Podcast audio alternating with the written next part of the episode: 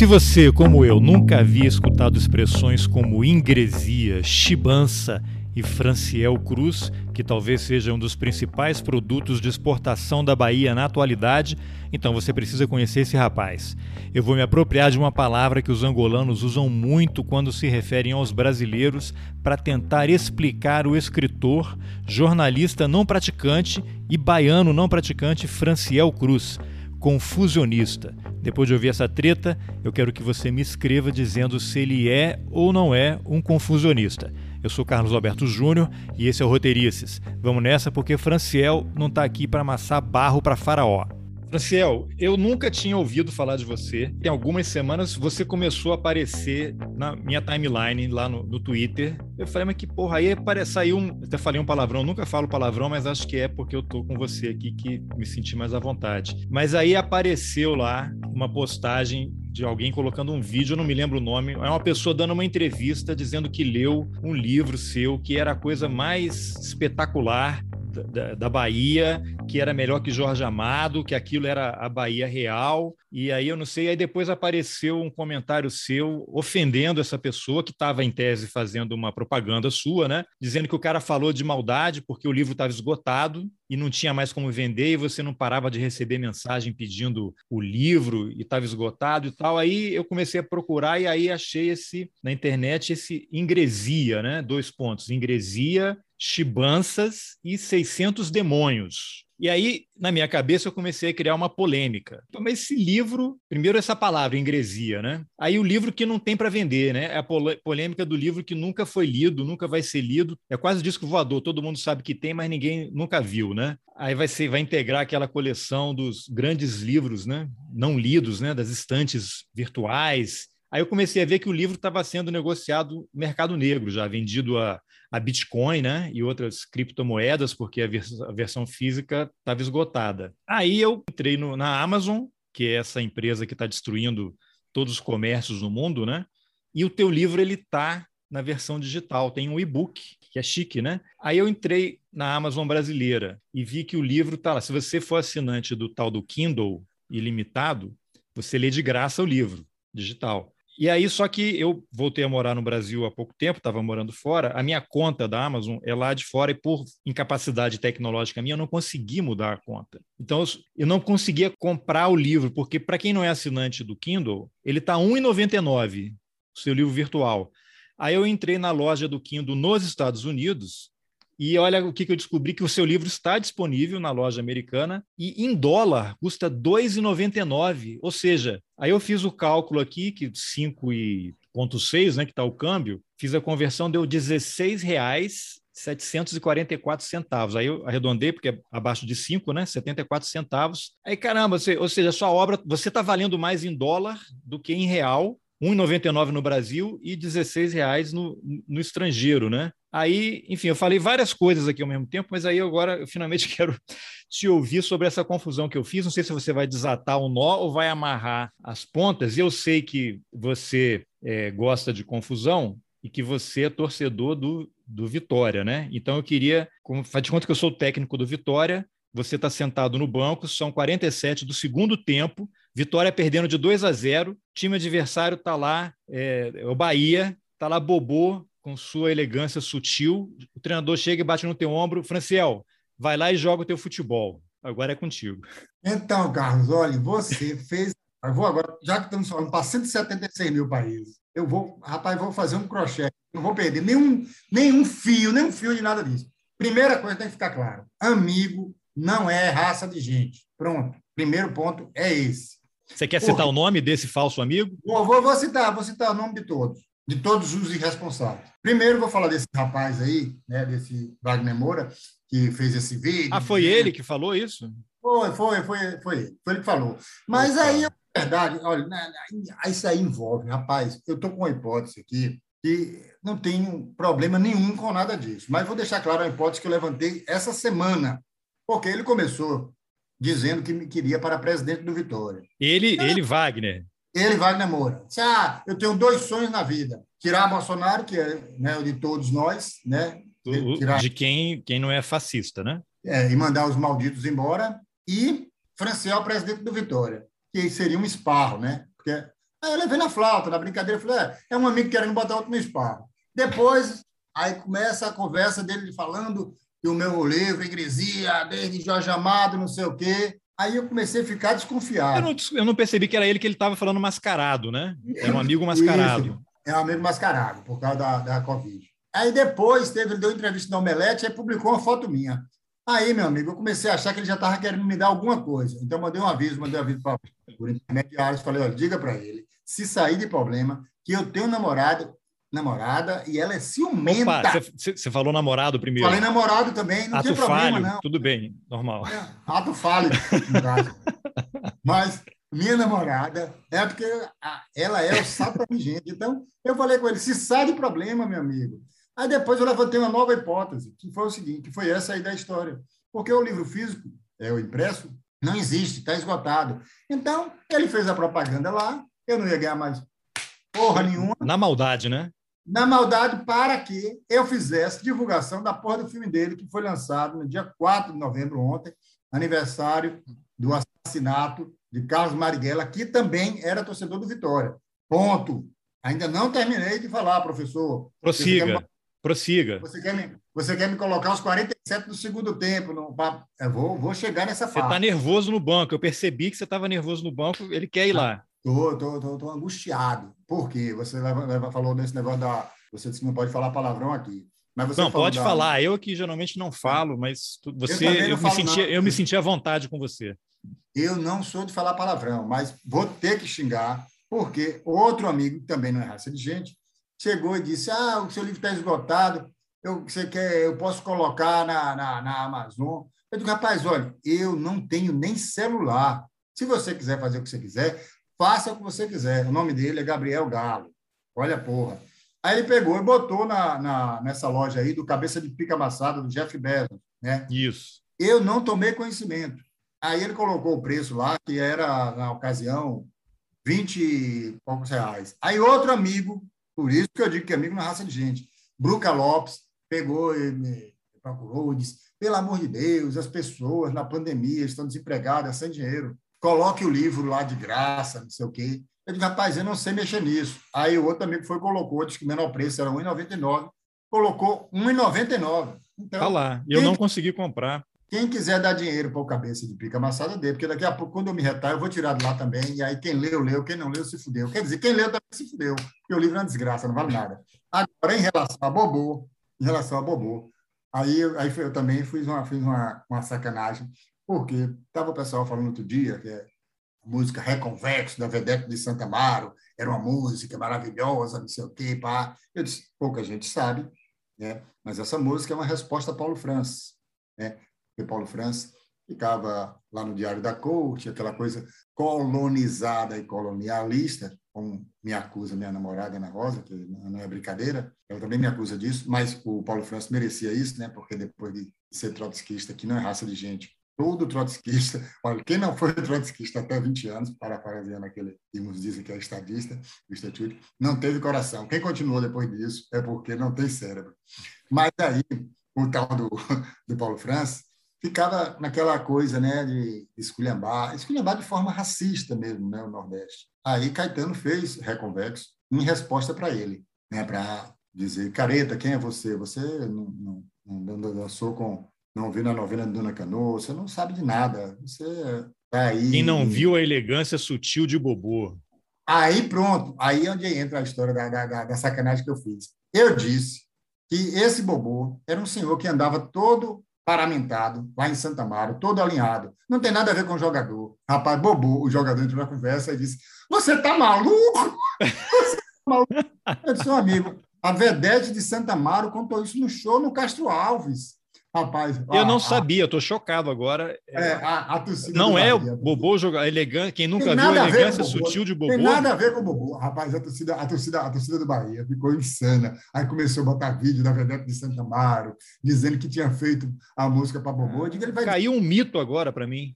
Ele vai dizer isso para tentar agradar o jogador, mas a verdade. É ele que... quem? Ele quem? Caetano? A Vedete de Santa Amaro. Ah, bom. Ele disse. Você não pronuncia o nome, não?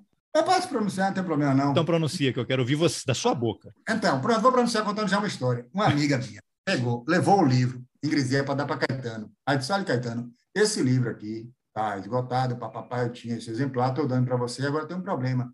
Esse, esse rapaz, ele esculhamba muito com a vedete de Santa Amaro. Aí Caetano fez, ele fala mal de Betânia! Aí, e você? Ele, ah, não tem problema, não. Ah, olha só, Franciel, tem, eu fiquei, eu comprei o teu livro ontem, baixei, paguei caro, estou financiando mais uma ida do Careca lá para o espaço, né? né? Porque ele agradeceu a todo mundo, né? Eu estou financiando Esse essas viagens espaciais desse cara aí.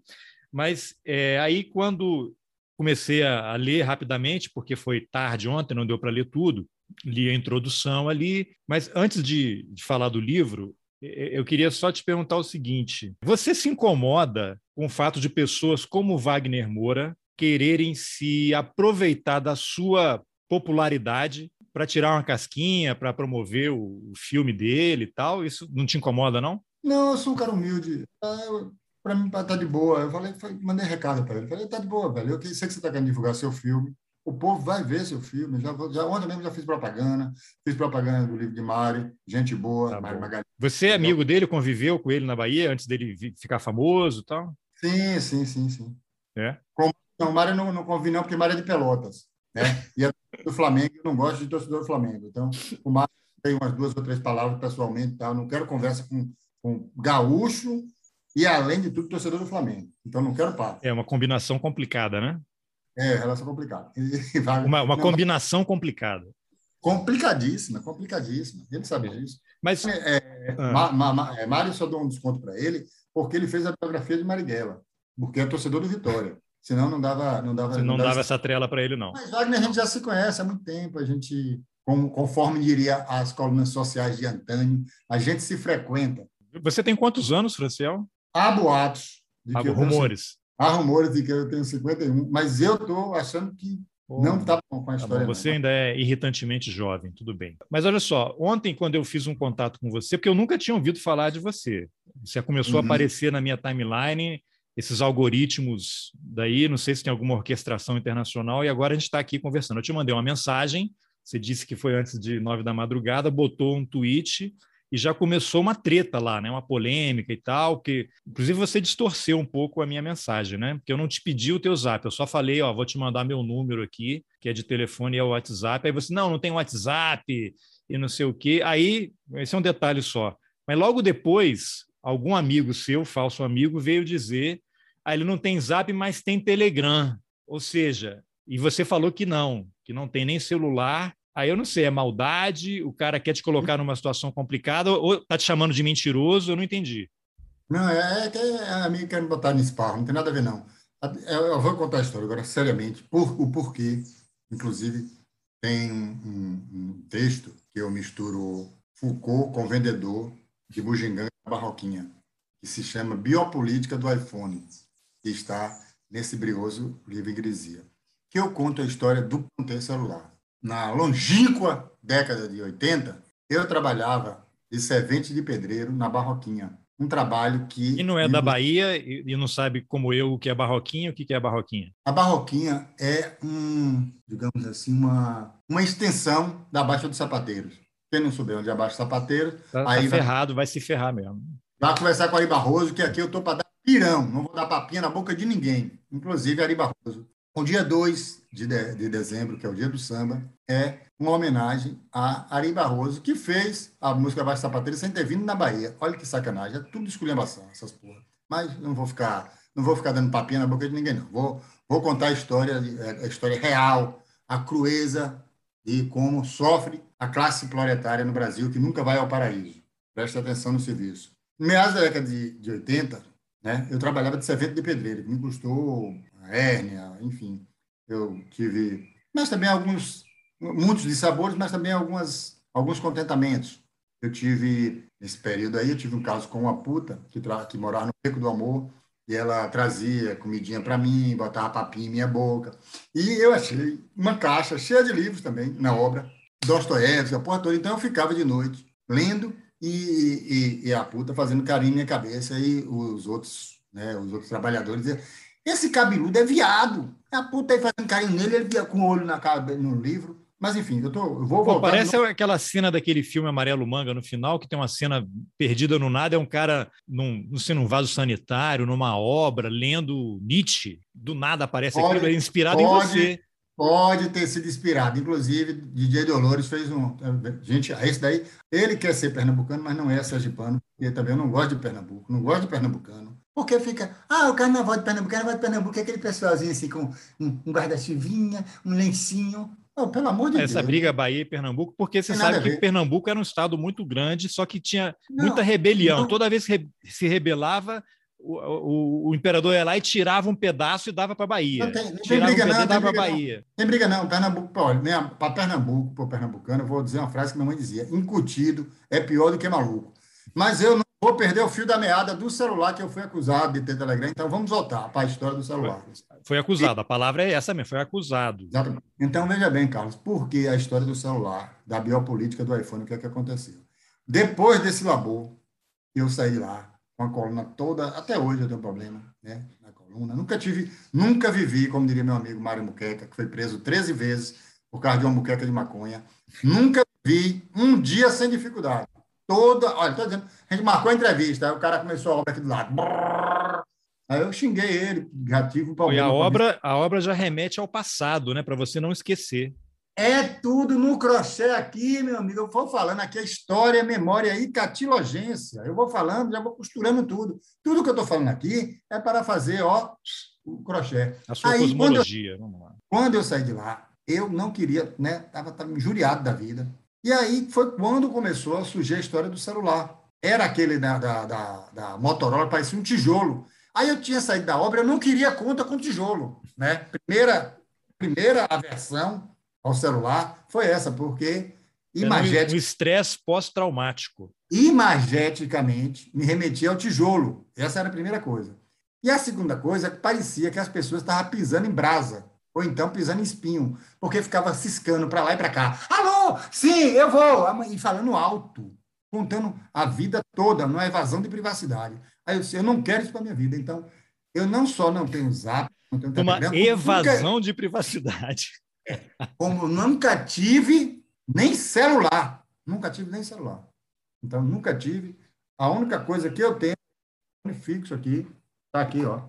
Esse vai ter a. Aquele de disco ainda? De disco? Eu tinha um de disco, mas aí meu filho quebrou. Aí eu comprei agora esse daqui, que é o único moderno. telefone que eu... É, você já está moderno. moderno. Eu agora sou um cara moderno. Pronto, é isso daí. Então foi Bem, não tem celular. E Mas, eu mudei, só para só para só confirmar, você, você nega, você está negando aqui oficialmente que tem a Zap, Telegram e celular. É mentira. Não, não Quem isso está mentindo. Não, eu não estou negando, eu não estou negando. Isso aí é um fato. Não tem, não tem por que eu negar. É um fato da realidade. Fato da realidade tem por que negar. O que eu queria só fazer um reparo que você falou, aí eu tenho que fazer justiça. Eu modifiquei um pouco o nosso diálogo. Licença poética. Porque eu não queria expor o seu número de WhatsApp. Se você quiser, eu, eu boto lá agora. Não, não, não. É, então não, obrigado. Eu já estou recebendo, eu fiz um vídeo aí na terça-feira, eu estava aqui em casa e aí ouvi uma pessoa gritando do lado de fora, te mandei até o link aí. Tem uma, uma, um parquinho aqui perto, de vez em quando alugam aí uns brinquedos infláveis para as crianças. Eu achei que fosse algum evento ali. Não, aí eu, o grito continuou, eu cheguei à janela, era um cara dizendo que estava com fome, pedindo ajuda, me ajuda, é fome, pelo amor de Deus. Eu filmei aquilo, 18 segundos, e coloquei no Twitter. Rapaz, já está com quase 200 mil visualizações. Eu estou desde terça-feira recebendo ligação, ligação, né, mensagem de, em todas as redes sociais da TV Globo, Bandeirantes, Record, e do Jornal Globo, e da Folha, e do Estado de Minas, e, e Jornal da Bahia, todo mundo querendo me entrevistar, e o telefone, o contato desse cara que eu filmei aquilo, fiquei sensibilizado, porque eu nunca tinha visto. Assim, eu sou jornalista, né? Já morei dois anos na África, trabalhei como jornalista, convivi com pessoas muito pobres, em situação de, de guerra, inclusive, né? deslocados lá no Congo. Então, eu, eu conheço, já vi isso. Mas aqui no Brasil, há alguns anos, você até não era raro você, às vezes, estar no supermercado e aí alguém estava ali perto do caixa quando você ia pagar e pedia se eu podia completar aqui o eu comprar o arroz ou um leite para o meu filho. Isso não era raro acontecer. Mas agora, agora tem gente me dizendo que em alguns supermercados tem gente mendigando dentro, tá uma coisa ostensiva. E de algumas semanas para cá, eu comecei a perceber aqui na quadra que eu moro, pessoas que param embaixo dos blocos do edifício e começam a gritar pedindo ajuda. Um arroz, uma fralda, um leite, pelo amor de Deus. Alguns até seguram cartaz com a chave Pix para a pessoa doar. E aí eu vi esse rapaz gritando, ele disse que o nome era Marcos e tal. Aí eu, eu não uso mais dinheiro em papel, faz tempo, não tenho, né? Aí eu perguntei para minha mulher aqui, tem deu lá 10 reais, eu desci para falar com ele e perguntei o que, que houve. Ele estava lá, ele, duas, um casal de adolescentes e uma mulher. Eu perguntei o que, que houve com vocês e tal. Não, a gente está aqui, eu tenho mais quatro filhos pequenos em casa com fome, a gente mora aqui no Goiás, que é um colado aqui no DF, da DF está dentro né, do Goiás, e eu venho toda semana aqui para o plano piloto para poder pedir uma ajuda, comida, dinheiro. Vou para lá, quando acaba eu volto, que eu sou assistente de pedreiro, cavo buraco também, não tenho preguiçinha de trabalhar e não estou conseguindo. Aí eu dei lá 10 reais para ele. Aí depois que eu postei, esse troço viralizou. Recebi todo tipo de mensagem, gente querendo o contato dele para dar ajuda, para fazer vaquinha, para comprar cesta básica, os jornalistas querendo o contato. No primeiro, eu não peguei o contato dele, né? No primeiro momento eu podia ter pegado o número, né? E depois eu fiquei até feliz porque a vida dele ia virar um inferno. Eu que só filmei e coloquei, já fiquei preocupado, e aí você começa, as pessoas vão comentando, daí você ajudou ou só filmou para postar e ganhar like? Comentários desse tipo, né? E aí eu me pergunto, mas qual é a ajuda necessária para ele, né? É 10 reais, 100 reais, mil, 5 mil, eu podia comprar uma casa, eu pude arranjar um emprego para ele, né? Porque todo sinal que você para aqui em Brasília, você encontra alguém pedindo dinheiro, né? Qual é o o limite. O problema é anterior, né? Algumas pessoas estão vendo o vídeo e não estão entendendo a situação. Estou falando tudo isso porque eu sei que você tem um trabalho aí também em relação ao combate à fome, que você vai comentar daqui a pouco. Mas o que me chocou foi que as pessoas ficaram estupefatas, chocadas com, com aquele vídeo, como se ninguém nunca tivesse visto, não soubesse que o país piorou, que a, a rede de proteção social está sendo destruída, esgarçada diariamente, e há um empobrecimento enorme, né? Aí fazem matéria no jornal, ah, aumentou a inflação, perda de renda da classe média, de poder aquisitivo. Esse rapaz, o Marcos, não é o caso dele, né? Ele não está perdendo renda, não está perdendo poder aquisitivo, ele nunca teve nada, né? Então, a questão é outra. Esse Marcos, não adianta a Globo ir lá fazer uma matéria, porque ele vai aparecer no Fantástico, aí vão levar ele para Ana Maria Braga, vão levar para Fátima Bernardes, aí vai encher a casa dele de doação, e dois dias depois nasceu um bebê foca no zoológico da Austrália, vem um outro escândalo, acabou e ele continua na mesma situação. Né? O que me chocou é que as pessoas meio que aparentemente precisaram assistir esse vídeo curto de 18 segundos que passou na Globo, em vários canais aí, para se darem conta que existe fome. Né? Alguns jornalistas me procuraram, eu falei com alguns e falei: olha, a Globo queria mandar uma equipe aqui em casa me filmar para dar uma entrevista, mas eu vou falar o quê? Que eu fiquei chocado com aquela cena. A pauta não sou eu. A pauta não sou eu. Vocês têm que sair da redação. Que hora que sair da redação, vocês vão esbarrar em pessoas, vão ser atropeladas por pessoas em situação muito mais dramática do que essa, né? Então, o jornalismo tem uma grande parcela de responsabilidade aí nessa nessa história toda, né? E esse Marcos, ele é uma espécie de avatar, né? Não é ele. Ele simboliza um fenômeno, uma tragédia social que a gente está vivendo no Brasil, né? Então, é, depois eu vou colocar o link desse vídeo. Muita gente viu, mas quem não viu, acho que vale é, avaliar e, e, pensar, né? Esses, alguns ataques que estão fazendo ali, ah, você filmou e não ajudou. Pensem um pouco, né? Não é ajudar o Marcos que vai, que é a questão, porque ele percorre as quadras aqui e ele volta para casa com alimento, como ele sempre fez, né? Não é uma novidade. Como é que a gente pode pensar em mudar a nossa atitude para que não queira dar aquela ajuda pontual para uma pessoa como ele? E aí isso já é um gancho para você falar do teu, você tem um projeto aí também, até vi uma matéria aqui, os pratos das comunidades, né? Eu queria que você, de novo, que você tenha essa capacidade de crochê e ponto cruzado e nó de marinheiro para amarrar tudo isso que eu falei e chegar nos pratos das comunidades. Então, vamos lá. Assim, é, eu concordo exatamente com o que você falou, né? E é, sobre a, questão da invisibilidade, né? Quando eu vi esse vídeo seu, me remeteu a, a, ao grito de Manche, né? É uma espécie de um grito, né? Que, que simboliza isso. Só que, por outro lado, é essa ânsia de individualização do, do processo é como se fosse fôssemos obter a redenção. Então, vamos salvar Marcos. Então, o problema da fome. Eu dou uma cesta básica para ele e é, posso dormir tranquilo. E, é, além desse problema de, como diria Tom Zé, é, lava sua consciência e durma com lençóis, leva para a lavanderia, né? Para a lavanderia, para lavar a consciência. Né? Reze duas orações duas vezes por dia, e pega seu lençol, junto com a consciência, e lave na lavanderia, tá tudo beleza, a culpa cristã vai embora. Mas eu acho que o problema, né, da problema aí sim da imprensa é muito mais grave, é porque quer individualizar para mostrar a redenção, como se a redenção fosse individual e o problema não fosse estrutural, né? Essa que é a, a, a grande, o grande, a grande sacada, sacanagem dos conglomerados midiáticos, né? Porque ficam pegando exemplos, oh, o que Carlos Alberto filmou, esse rapaz, é o que você disse, vai para Ana Maria Braga, vai para não sei para onde, ele agora tem a casa, aí chega, é, chega o baú da felicidade de Silvio Santos, né? que sempre foi o, a história da, da mídia brasileira. Só, só um parênteses, isso me lembra que tem um amigo meu que tem um outro podcast, o Felipe Vanisca, ele tem, depois vou deixar o link também, ele fez um episódio, ele é mineiro, ele fez um episódio com uma, uma mulher que foi a vida inteira empregada doméstica e criou uma biblioteca na casa dela em que as pessoas não precisam deixar documento, nada. Você vai lá, pega o livro e ela confia na palavra. Se você quiser devolver, devolve. Se não quiser, você não devolve, né? E ela acabou sendo premiada naquele programa lá, o Caldeirão do Hulk.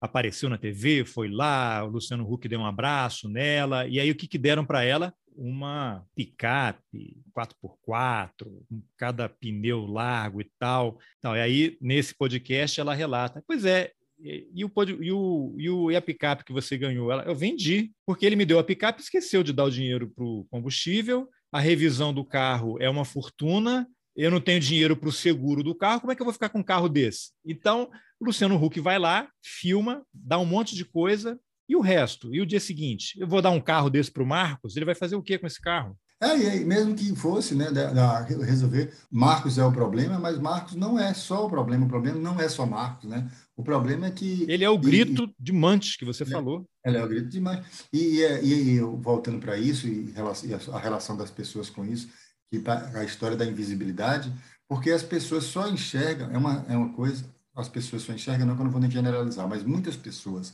só enxergam o que é aquilo que Milo Fernandes dizia, a opinião pública é a que é publicada. Então, as pessoas não adianta que, é, para algumas pessoas, não adianta elas estarem na rua vendo as pessoas passando fome. Apenas elas vão se comover quando ocorre essa mediação, desculpe a redundância, mediática. Então, você a fez o vídeo, né? é, aquilo ali vai me chocar, como como se ela não tivesse convivendo com aquela realidade. Ela passa junto de 10 pessoas, estão ali 10 Marcos gritando de fome, mas ela não escuta.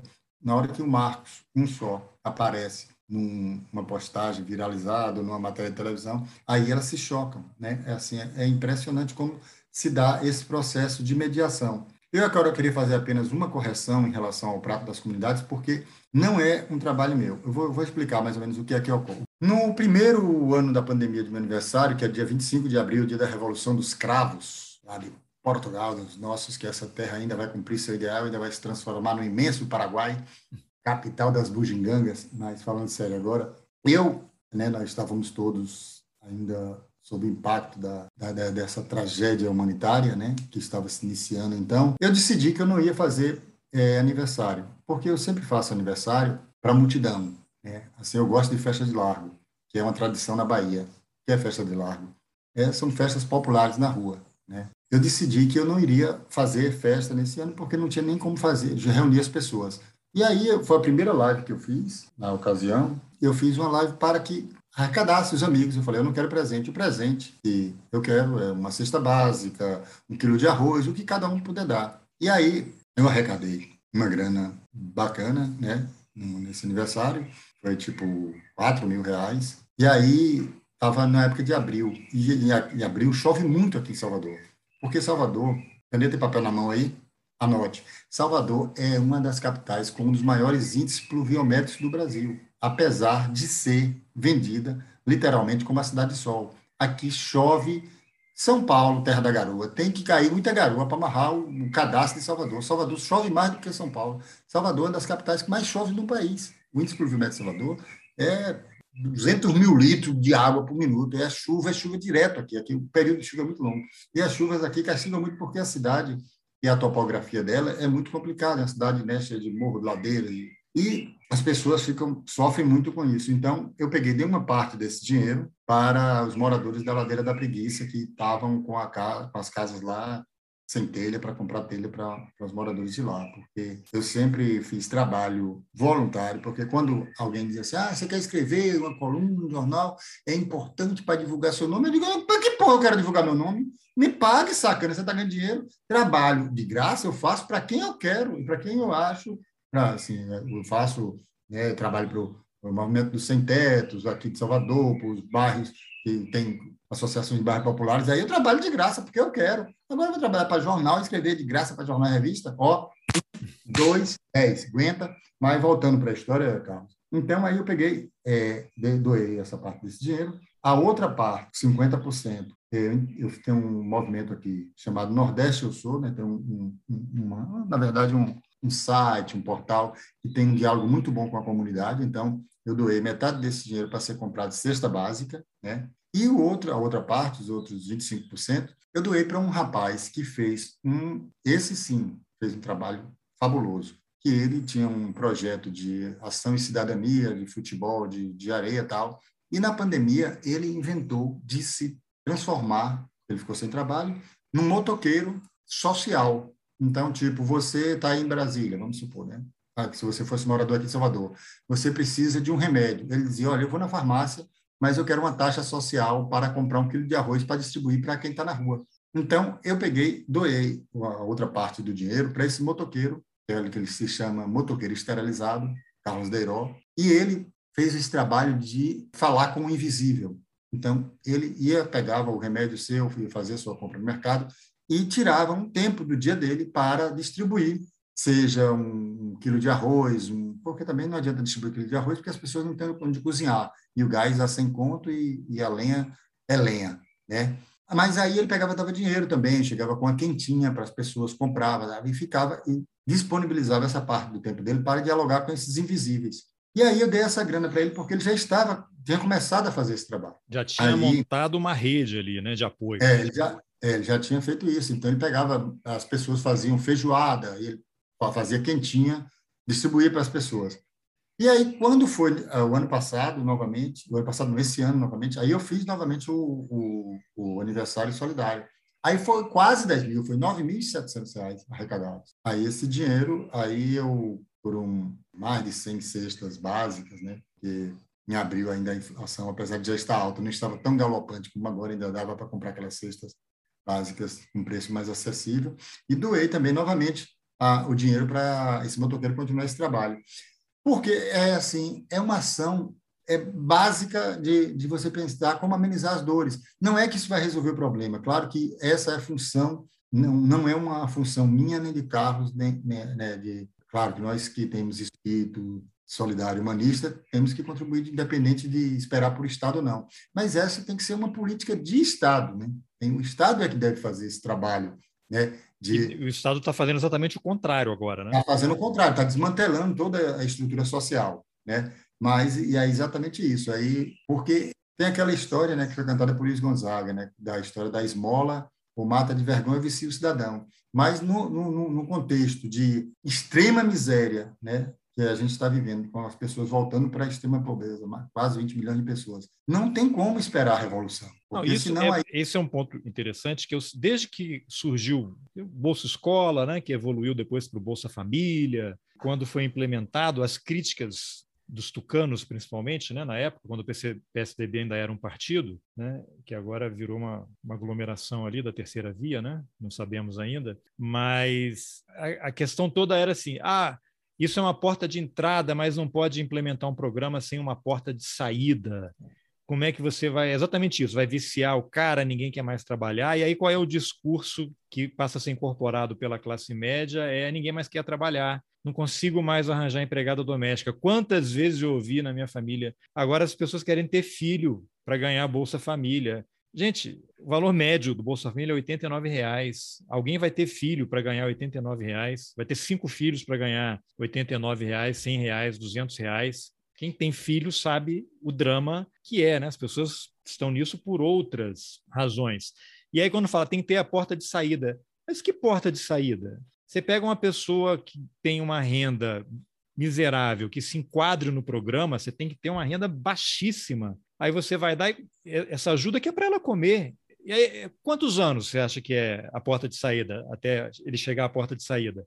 É um ano? São dois anos? São cinco anos? Essas pessoas provavelmente vão morrer nessa situação, precisando de uma ajuda para se alimentar. Ou você acha que vai dar dois anos de Bolsa Família e ela vai entrar na faculdade? Ela vai competir com um cara que estudou a vida inteira na escola particular, que faz aula de inglês, pega praia à tarde, no caso de cidade litorânea, e faz artes marciais e tem o último iPhone. E quando ele termina o segundo grau numa escola particular, para onde ele vai? Para a universidade pública. E o cara que teve que estudar a vida inteira em escola pública, em tese algumas são melhores, né, mas em geral é uma qualidade inferior. Esse cara não vai entrar na universidade pública porque ele não tem nota, ele não tem preparo, ele vai ter que pagar e aí, lógico, vamos aumentar o número de faculdade privada, faculdade picareta com mensalidade baixa, que aí o, o pobre pode estudar e pronto, fosso, tá, vamos cavar. O que, que você acha? Faz sentido? Ô, Carlos, tem, olha, tem uma, uma questão aí, você estava falando aqui, eu estava me raciocinando todo para a gente seguir nesse crochê. Percebam, olha como, como diz o meme, eis a hipocrisia. Essas pessoas que eram contra o Bolsa Família, porque, na verdade, o Bolsa Família, né, é, apesar de todas as... Tira a empregada deles. É, apesar de, de, todas as críticas que eu tenho a programas assistenciais, que, conforme eu falei, né, porque acho que a mudança tem que ser estrutural e, e a tudo que claro. não foi feito nos últimos 12, 13 anos, até é porque... É parte do processo. Né? Veja bem, Apesar de tudo isso, a gente sabe que o Bolsa Família não era apenas o Bolsa Família, né? Você tinha a interiorização do processo de, de, de universidades, você tinha uma série de, de, de, ações sociais, né? Mas perceba, essas pessoas criticavam o Bolsa Família porque elas não estavam criticando apenas o Bolsa Família. Elas, elas criticavam o que estava vindo junto com a, as ações sociais que permitiam que a empregada doméstica pegasse o seu avião, ou que a Fosse empregada doméstica... Disney, né? O Paulo Guedes não perdoa isso até hoje. É, pois é, mas vejam, veja bem como é que, que, são as coisas e onde está a hipocrisia da, da história para a gente pegar um assunto da pauta do dia. Percebam, essas mesmas pessoas que eram contra a Bolsa Família, porque tem que ensinar a pescar e não dar o peixe, que, ou seja, né, na situação de emergência a pessoa morre de fome, porque não vai ter o anzol, não vai ter nem como botar a minhoca no, no anzol. Mas essas mesmas pessoas, essas mesmíssimas pessoas, agora estão a favor do Auxílio Brasil. Por quê? Porque é um programa que não existe, porque ele não está estruturado em absolutamente nada. É um programa, esse sim, um programa meramente eleitoreiro, porque ele não vem com outras medidas. Então, aí é que está o cerne da hipocrisia. Essas pessoas que eram contra o Bolsa Família, agora se colocam a favor do Auxílio Brasil, dessa fantasia, porque isso aí é uma fantasia eleitoreira e aí eu pego outro gancho para também não perder esse crochê que você falou do PSDB, que, até porque o PSDB votou a favor disso, e os iluminados do PSDB, bom, pô, ficou com aquele empolamento, né? Seguidores do príncipe, do ociólogo, como diria novamente para citar Milo Fernandes, ficou com aquele empolamento e tal. Mas o que é esse, o que é o PSDB e, e os e adjacências, se não a gloriosa e impoluta faliu. Ah, Franciel, o que é faliu? Frente Ampla, Liberal, Isentona, Unificada. Todos fazem parte desse caldeirão da Faliu, né? Então, assim, é o bolsonarismo de sapatênis. Não, o PSDB nada mais é do que um arranjo. Basta ver a, a, como se eles se comportam no parlamento, né? em todas as votações, não numa votação específica aqui, ó, em todas, a fidelidade. Tanto é que o, o Marinho, né, o Paulo Marinho deu entrevista outro dia, papapá, dizendo que muitos deputados do PSDB iam sair porque o PSDB estava assumindo, entre aspas, eu não gosto de fazer esse dedinho, não, mas eu vou fazer o dedinho porque cabe muitas aspas, assumindo a oposição ao infame mor, né, ao genocida. E os deputados iam sair do partido, muitos deputados iam sair. Porque o PSDB se transformou nisso. E não se transformou nisso hoje, agora, nem em 2018. O PSDB vem fazendo essa, essa, esse deslocamento pelo menos há uma década. Pelo menos uma década. E quando eu vejo hoje um monte de gente, ai meu Deus, Reinaldo Azevedo é tão combativo, ele é um dos irresponsáveis. Não, não que eles tenham essa importância de tal, mas ele é dos irresponsáveis pela construção desse caldo de cultura. Basta pegar os textos dele. Ah, as pessoas não podem mudar? Podem, mas ele já não era mais criança. Né? Ele não era uma pessoa que não sabia das coisas. E os textos dele se você pega lá, ele era amiguinho de Olavo de Carvalho. Ele fazia podcast, entrevista com Olavo de Carvalho. É bom a galera não esquecer disso. Ele já sabia que era Olavo de Carvalho, porque ele não era inocente. Então, ele, ele sai daí desse barco quando ele é flagrado naquele processo lá de André Neves. Aí ele vai e começa a sair de baixo, porque... Ali ele vira inimigo água, do lavajatismo. Do lavajatismo, quando a água bate na bunda. Mas se você pega os textos dele antes, ele incriminando todo mundo antes de qualquer processo legal que hoje ele tanto fala. Eu não vou ficar aqui agora procurando texto dele, que eu tenho mais que fazer, nossa conversa está em outro nível. Mas é só para a gente ter noção de como... E ele, ele, na verdade, ele era um porta-voz. Eu estou falando, eu falei, acabei derivando para Reinaldo Azevedo, porque ele era um porta-voz do PSDB, é, ilustrado, digamos assim, e que já tinha tomado essa posição de deslocamento para a direita, porque é, estrategicamente eles achavam que não tinha mais como disputar lugar na centro-esquerda com o PT. E aí foram fazendo esse deslocamento. Então, e esse deslocamento não teve freio. E aí, quando olhou, foram engolidos pelo, eu não gosto dessa expressão, mas vou usar, pelo Brasil profundo que sempre esteve aí. Né? Esse Brasil arcaico, esse Brasil escravagista, né? que nós temos a, a, a, nessa nossa tradição. Então, eles foram engolidos por isso. Quem estuda pesquisa, e eu trabalhei no IBGE, posso falar, porque todo assunto que eu vou falar aqui é porque eu, eu trabalhei. Por exemplo, eu falei de, de celular. Ah, você pode falar de celular? Posso, porque eu trabalhei com tijolo. O celular era um tijolo. Eu trabalhei de Severo Pedreiro. Então, pesquisa, pode falar? Posso, porque eu trabalhei no IBGE. Né? Teve aquela reunião lá da, que Bolsonaro disse, eles estão querendo nossas hemorroides. Eu opinei sobre aquilo porque eu tive processo de hemorroide. Então, tudo que eu vou falar aqui é porque eu tenho né, conhecimento de causa. Então, pesquisa eu posso falar porque eu trabalhei no IBGE.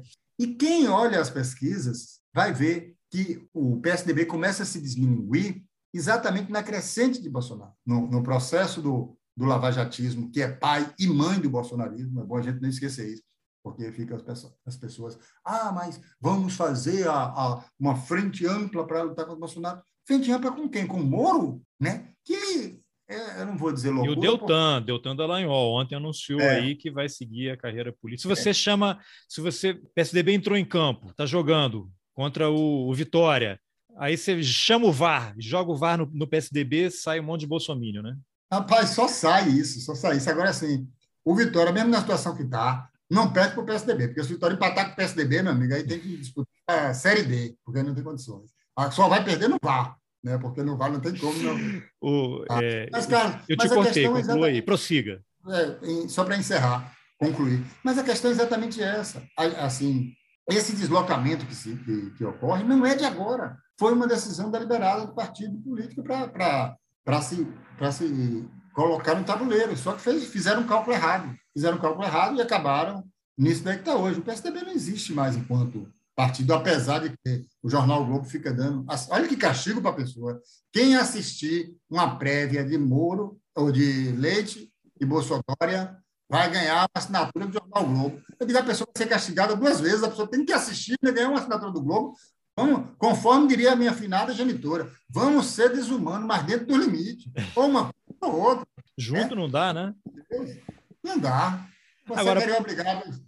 Pegando esse, esse, uma... esse gancho aí, somos jornalistas, né? Só vou interromper pela primeira vez. Sou ah. jornalista, não pratico, mas prossiga. É não, mas as tuas lives são é jornalismo da da mas, nobre, mas você... da mais alta qualidade. Né? Você é, que acha que não. Assim, é porque dizia assim, é, Franciel, você é baiano? Eu digo, sou baiano, mas não pratico. Então, eu sou jornalista, mas não pratico. Você não, não pratica a baianidade?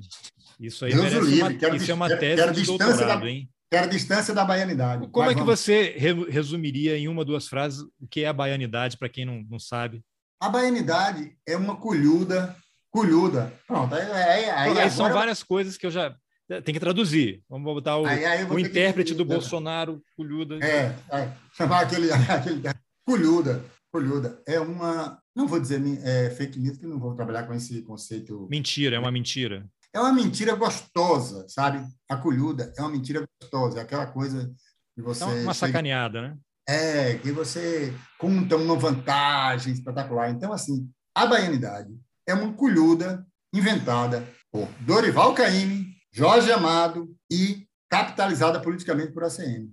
Então, a baianidade, em tese, é apenas isso. Mas não vou falar mal da baianidade, porque aí vai ter que ser. Você acha que Jorge Amado e Dorival Caymmi têm culpa do, da Bahia ter tido é, ACM, Antônio Carlos Magalhães, por tanto tempo, e agora o neto dele aí. Eles são responsáveis também, está na conta deles. Rapaz, não tem ninguém inocente. Eu poderia, mesmo se não tivessem vivo, Na baianidade não existe inocentes. Não, não, que nada. Ah, olha, como, conforme diria alguém mais sábio, os inocentes ficaram todos na suplência. Quem foram, os que foram ser protagonistas, todos têm culpa no cartório. Então, não tem inocente na história. Se eles não tivessem ligação né, afetiva com a CM, eles já teriam responsabilidade. Não vou usar culpa porque eu já abandonei o cristianismo há muito tempo. Mas eles teriam responsabilidade né, nessa chibança, né? Apesar de que a, a baianidade é anterior, estou falando dessa construção moderna de baianidade do Dorival Caymmi para cá, mas a baianidade, enquanto esse essa, essa tentativa de folclorização da, do lugar mágico, né? enquanto isso. Até, por exemplo, a, a, a, história. Você pega Zé Limeira, que foi um poeta que não existia, né? que Orlando Tejo inventou. Inclusive, uma vez eu fui entrevistar Orlando Tejo e eu falei: tudo bom, tudo bom. Como foi inventar o personagem Zé Limeira? Aí ele não estava esperando isso, né? Porque ele tem fez, ele é o biógrafo de Zé Limeira e tem uma vertente que diz que é, Tejo, junto com os irmãos Batista, inventaram Zé Limeira. Então, Zé Limeira, Zé Limeira, que é esse poeta que vamos dizer que não existiu, mas existiu, né? de algum modo está aí, ele dizia: Eu sou açude corrente dentro da mata bravia, gramática azul beiçuda, queijo de leite de dia, rincho de burra cardã e haja festa na Bahia. Porque a Bahia sempre foi esse palco de festa, então, enquanto é, fenômeno da, da baianidade. E aqui nós temos né, aqui, e era, e era festa, as festas, eu não tenho, não tenho nada contra festa. Eu quero dizer, inclusive, sou a favor da esquerda festiva, né, porque a festa ela é uma forma de rebeldia. Né? E a, a, os negros da Bahia eles ocupavam as ruas, ocupavam a festa do Bonfim muito antes da abolição da escravatura. Todo mundo achava que eles estavam dançando, eles estavam criando a capoeira. Estava fazendo. É, você tem as, aqui a Bahia tem a Bahia cheia de revoltas, né? Wagner Moura para fazer propaganda do filme dele de novo. Ele fala de Marighella, mas ele vai e remete a todas as lutas populares, né? Na, na, nas entrevistas. Os malês e etc. Né? É, não, os malês é uma, uma, revolta islâmica que pouca gente conhece, né? mas você tem dezenas, você tem a, o Quebra-Bom de 1930, você tem o, a revolta do Buzu, mais recente, que depois acabou dando é, essas histórias todas ali. Você tem a revolta da carne do osso, já que agora nós estamos voltando para o osso, porque o povo não queria comer carne com osso, nem farinha com caroço. Isso, ó, aqui na Bahia, a Bahia é vanguarda. Né? Mas, então, essa, essa história da Bahia, eu estava falando aqui, porque o príncipe Maximiliano de Habsburgo veio para cá, e quando ele chegou aqui em 1860, ele até lançou um livro chamado Viagens de 1860, aí agora entrou na parte da falsa erudição de François Cruz. Então, ele chegou aqui, aí olhou para a festa do Bonfim, a negrada tomando conta, ele disse, samba canal. Aí ele saiu daqui, foi para o México, cortaram o pescoço dele. Se ele tivesse ficado no Bacanal, era melhor para ele. Mas voltando, porque eu não vou perder o fio, porque aqui é no crochê, voltando para Dorival Caymmi e Jorge Amado, Jorge Amado trocava correspondência com a CM. Né? Antônio, chamava ele de Antônio. E, ao mesmo tempo que Jorge Amado se apresentava, e foi né, comunista, inclusive deputado e a porra toda, ele fez essa aproximação com a CM, dessa, dessa nova, digamos assim, dessa nova benignidade.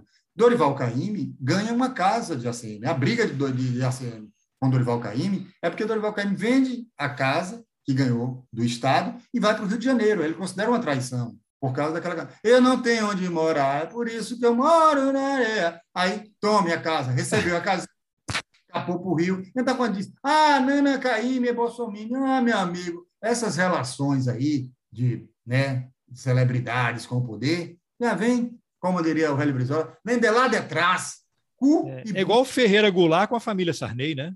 Cu e bunda, Lasquiné preso. Lasquiné preso, entendeu? Ferreira Goulart uma vez, rapaz, esteve aqui em Salvador. Só para você falar Sim, sim, sim. Eu estava com ódio de Ferreira Goulart, porque ele estava no auge do sarneísmo. E aí eu fui para lá, para Gravou um vídeo para a campanha de Rosiana, defendendo quando ela quase foi candidata a presidente, aí teve aquele escândalo do dinheiro é, lá e ela teve ela que sair. Foi, ela foi candidata a presidente ali, ela foi. Ela foi Pelo ela, DEM, ela, ela, teve que sair porque a PF bateu lá na porta da casa ela, dela. Ela, ela era, ela era, eu estou falando de pesquisa de novo, tudo de cabeça. Ela era vice-líder nas pesquisas na ocasião.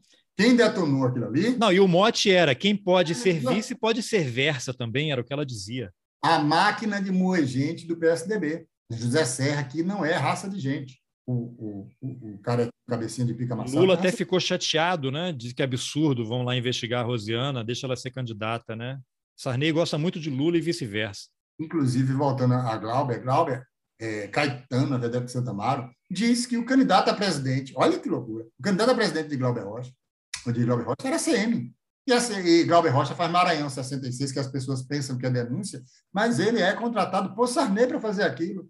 Sim, filmou a posse de Sarney, né? Uma coisa assim. É, Mara... filmado, Maranhão, filmado pelo Barretão. Ele que fez a câmera desse documentário. Sim, Maranhão 66. Maranhão 66. Apesar de que você falou agora de cineastão, eu lembrei de que a Cadillac tem uma frase muito boa que é o Brasil teima em plagiar Terra em Trânsito. Eu ia dizer que era a única coisa boa que a Cadillac fez, mas não vou fazer essa maldade, não, porque ele tem alguns filmes bons, inclusive Bye Bye Brasil. Mas tudo, tudo isso que você falou me lembra, assim, tem um livro que se chama O Judeu Imaginário. Tudo isso que você falou me remete a, é tipo um, um baiano imaginário, né? Essa baianidade, não é? Faz sentido, né? É, faz sentido, mas eu estou falando dessa neo-baianidade, digamos assim, que foi, foi criada. Olha, a Bahia é foda. Neo, né? neo, que neoliberalismo tem a ver, né? Neo-baiano. É, é, eu chamo de, por isso que eu digo, sou baiano, mas não pratico. Porque é isso. Esse, esse, essa Bahia, enquanto utopia de lugar, para usar uma expressão iseriana, que é um Zé Ruela, que fica hoje fazendo essas coisas. Mas, enfim, deixa, deixa, deixa ele zero lá a catatumba dele morto, eu não vou tratar de, de morto, não, até porque vela tá caro, não vamos gastar vela quando futuro. Vamos falar de outras coisas. A gente está falando de Caíme, é outro patamar. Até porque eu gosto muito de Caíme e gosto muito de Jorge Amado. Né? Claro. Tá, tô, tô Tem que compartimentar às vezes, né? É, é, é, não estou falando essas histórias aqui apenas porque é, muita, é muitas vezes é vendido e não é compreendido a conjuntura da, da, ocasião. Então, Jorge Amado, ao mesmo tempo, porque a CM tinha uma relação, uma relação com a esquerda, uma parte da esquerda baiana, que era essa relação de afago, ao mesmo tempo que era é, aquela imagem do Toninho Malvadeza e Toninho Ternura, né, com um chicote na mão e dinheiro na outra. Ele dizia: não dê afago a quem quer dinheiro, não dê dinheiro a quem quer afago. Sabia fazer as coisas, então ele sabia fazer esse, esse jogo. Né? Então, ele pegava e acolhia essas pessoas, dava proteção, e, enfim, tem um, um, cronista da Bahia, Raimundo Reis, que chegou a ser é, perseguido pelo regime, porque ele escrevia é, louvando o cu, se acabar todo, ele era de esquerda. Quem defendeu ele foi a CM. Aí ele saiu da política porque ele disse que não podia mais criticar a CM, porque não tinha como o cara que livrou relações a cara dele. Relações pessoais, né? É, é, as relações pessoais, né? Assim, é, Paulo Marconi, uma pessoa muito querida, escreveu um livro sobre a censura na imprensa de 68 a 78, se transformou num, num carlista, digamos assim, que foi uma, uma expressão cunhada por Ivan de Carvalho, que era um jornalista da direita, que ele já sempre foi de direita, Ivan Carvalho. Ivan, olha, pronto, vamos contar a história aqui de Ivan de Carvalho. Ivan de Carvalho era uma figura. Nós trabalhamos juntos uns 10 anos, mas ele era uma figura.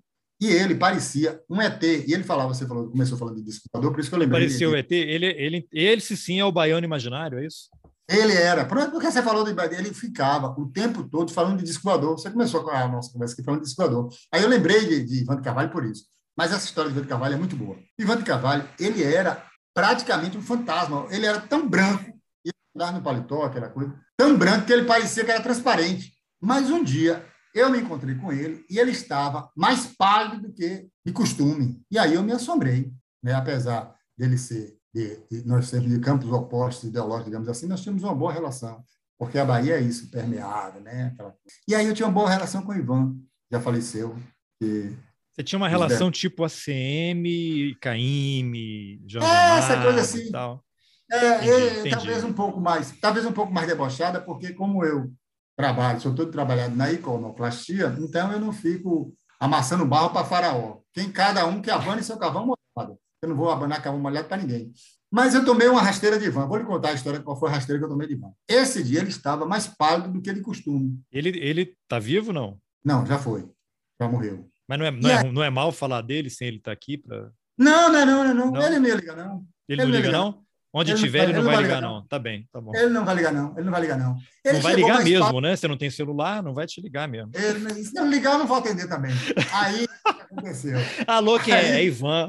Ferrou. Ivan, que Ivan? Ivan de Carvalho, ô, meu filho, desculpa, não é aqui não, viu? Tchau. Aí, o que, é que aconteceu? eu encontrei com o Ivan, ele estava pálido, pálido, pálido. Eu, eu falei que ele parecia um ET, ele já era transparente, de tão branco. Mas esse dia ele estava pálido. Eu fiquei preocupado por uma questão humanitária. Eu falei, Ivan, tá tudo bem? Aí ele fazia, ele era bem marcha lenta, né? Eu chamava ele Ivan marcha lenta. Ele, sim, tudo bem. Eu disse, não, estou vendo sua expressão, não está muito boa, tal. O que foi que aconteceu? Ele disse, minha filha está grávida. Aí eu fiquei extremamente preocupado. E o que foi, Ivan? Pica. Só pode ter sido pica. Aí eu tomei uma rasteira de Ivan de Carvalho, né? A mulher está grávida. 1 a 0 para ele, 1 a 0 para ele. 1 a 0 para Ivan. 1 a 0 grande. 1 a 0 não, acho que vale dois pontos essa. Não, essa aí foi do garrafão, vale três pontos. Foi 3 a 0 para ele. 3 a 0, 3 a 0. e, rapaz, ele me pegou no contrapé porque ele não mudava a face dele. Então ele estava com aquele negócio. Mas ele estava falando sério, né? Ele não estava debochando, que aí não, vale é, quatro é pontos já, vale quatro ele, pontos. Ele, ele é por, vale mais pontos. Pega o 7x1, sabe por quê? 7x1. É porque ele, é, ele era debochado. Eu gostava de Ivan porque ele tinha esse humor quase britânico, sabe? Você via ele cheio de paletó, não sei o quê, mas toda hora ele dava uma alfinetada, apesar de ser lunático. Você, você acha que ele, como é que você classificaria, que eu, eu, comecei a ler algumas coisas do teu livro, né? Depois a gente vai falar ainda do Ingresia. Ah, sim. É, Se não for, o que, o que não vai adiantar nada, porque vai ficar Lógico, foi o motivo foi esse, né? Eu estou aqui uhum. procrastinando o, o objetivo da conversa. O que difere os gênios dos canalhas? Estar vivo. Não, não, mas você botou outra coisa lá no teu livro. Mas o que difere é hoje ele está vivo. Porque... Mas, é quem, mas o, quem está vivo é o gênio ou é o canalha? O canalha. Porque se você... Então o Ivan era um gênio e você é um canalha, é isso? É, exatamente. Canalinha camarada. Entendeu? Porque não tem. Olha, é aquela história é, que os baianos e novos caetanos de Arnaud Rodrigues diz assim: quem é o herói? O herói é o cara que não teve tempo de correr, amigo. Porque se correu. O medo não... é o mesmo, né? Só que um foi mais ligeiro. É. Então, é o cara que não teve tempo de correr. Agora, eu queria fazer só um reparo para dizer o seguinte: Olha, ingresia ninguém vai comprar porque não tem mais. Mas eu estou Não, tem 1,99 lá no. Eu vou mandar tirar da Amazon. Mas os ricos. Não, não. Na Amazon é o seguinte: quem é assinante, quem dá dinheiro todo mês para o cara viajar para o espaço, lê de graça, acha que está lendo de graça. Quem paga eu, é 1,99, vou... mas está tudo ajudando o cara. Eu não sei mexer naquela porra, mas eu vou mandar. Gabriel quem é otário Gabriel... como eu, compra em dólar. Gabriel Galo, meu filho. Gabriel Galo lançou um livro também, a Futebol é uma matriótica de surpresa na Copa do Mundo. Então, Gabriel, e o Amor é Brega lançou agora também. Gabriel, meu filho, você que botou essa porra lá, retire, porque quem leu, leu, se fudeu. Quem não leu também, deu, porque eu vou mandar tirar, não vai ficar em cabeça de pica amassada, vai ficar mais em lugar nenhum. Então agora não vai ficar mais lugar nenhum. Eu quero falar do livro novo. Não, não, não, mas tem coisas ali. Eu li eu o, prefácio, voltar, voltar. o prefácio, que é ingresia.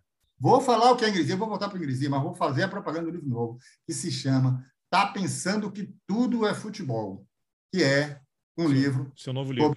É, Futebol e Carnaval, em homenagem à Vedete de Santa Maria, que tem aquela música. Eita, eita, eita, eita, futebol e carnaval. Na verdade, é uma, é uma, uma frase que eu retiro da canção Vagabundo Não é Fácil, dos Novos Baianos, né? Que é aquela. Se eu não tivesse com a fita, até faria uma serenata para ela que veio cair de morar em cima da minha janela, em cima deitada, guardada. Ave Maria. Não, baiano não é brincadeira, não. Fui vizinho de Galvão. Galvão era meu vizinho aqui. Todo dia ele vinha para pedir para consertar o computador dele. Eu digo, eu não sei consertar. Porque ele desligava, ele não sabia ligar o computador. Aí ele vinha me mostrar as poesias que ele estava escrevendo, Galvão dos Novos Baianos. E aí eu lia as poesias e ficava lendo, mas eu não consertava o computador dele, porque eu não sou técnico de computador. E todo dia ele vinha aqui em casa. Você pode consertar meu computador? Ele esquecia, você falava que não, ele acordava no dia seguinte, esquecia, não, é, aquele filme esquecia. lá, O Feitiço do Tempo e tal. Exata, era, era exatamente o Feitiço do Tempo. Todo dia era isso. Não vinha bater minha porta. Eu chegava lá, era porque ele não apertava o botão de ligar o computador. O computador não estava quebrado.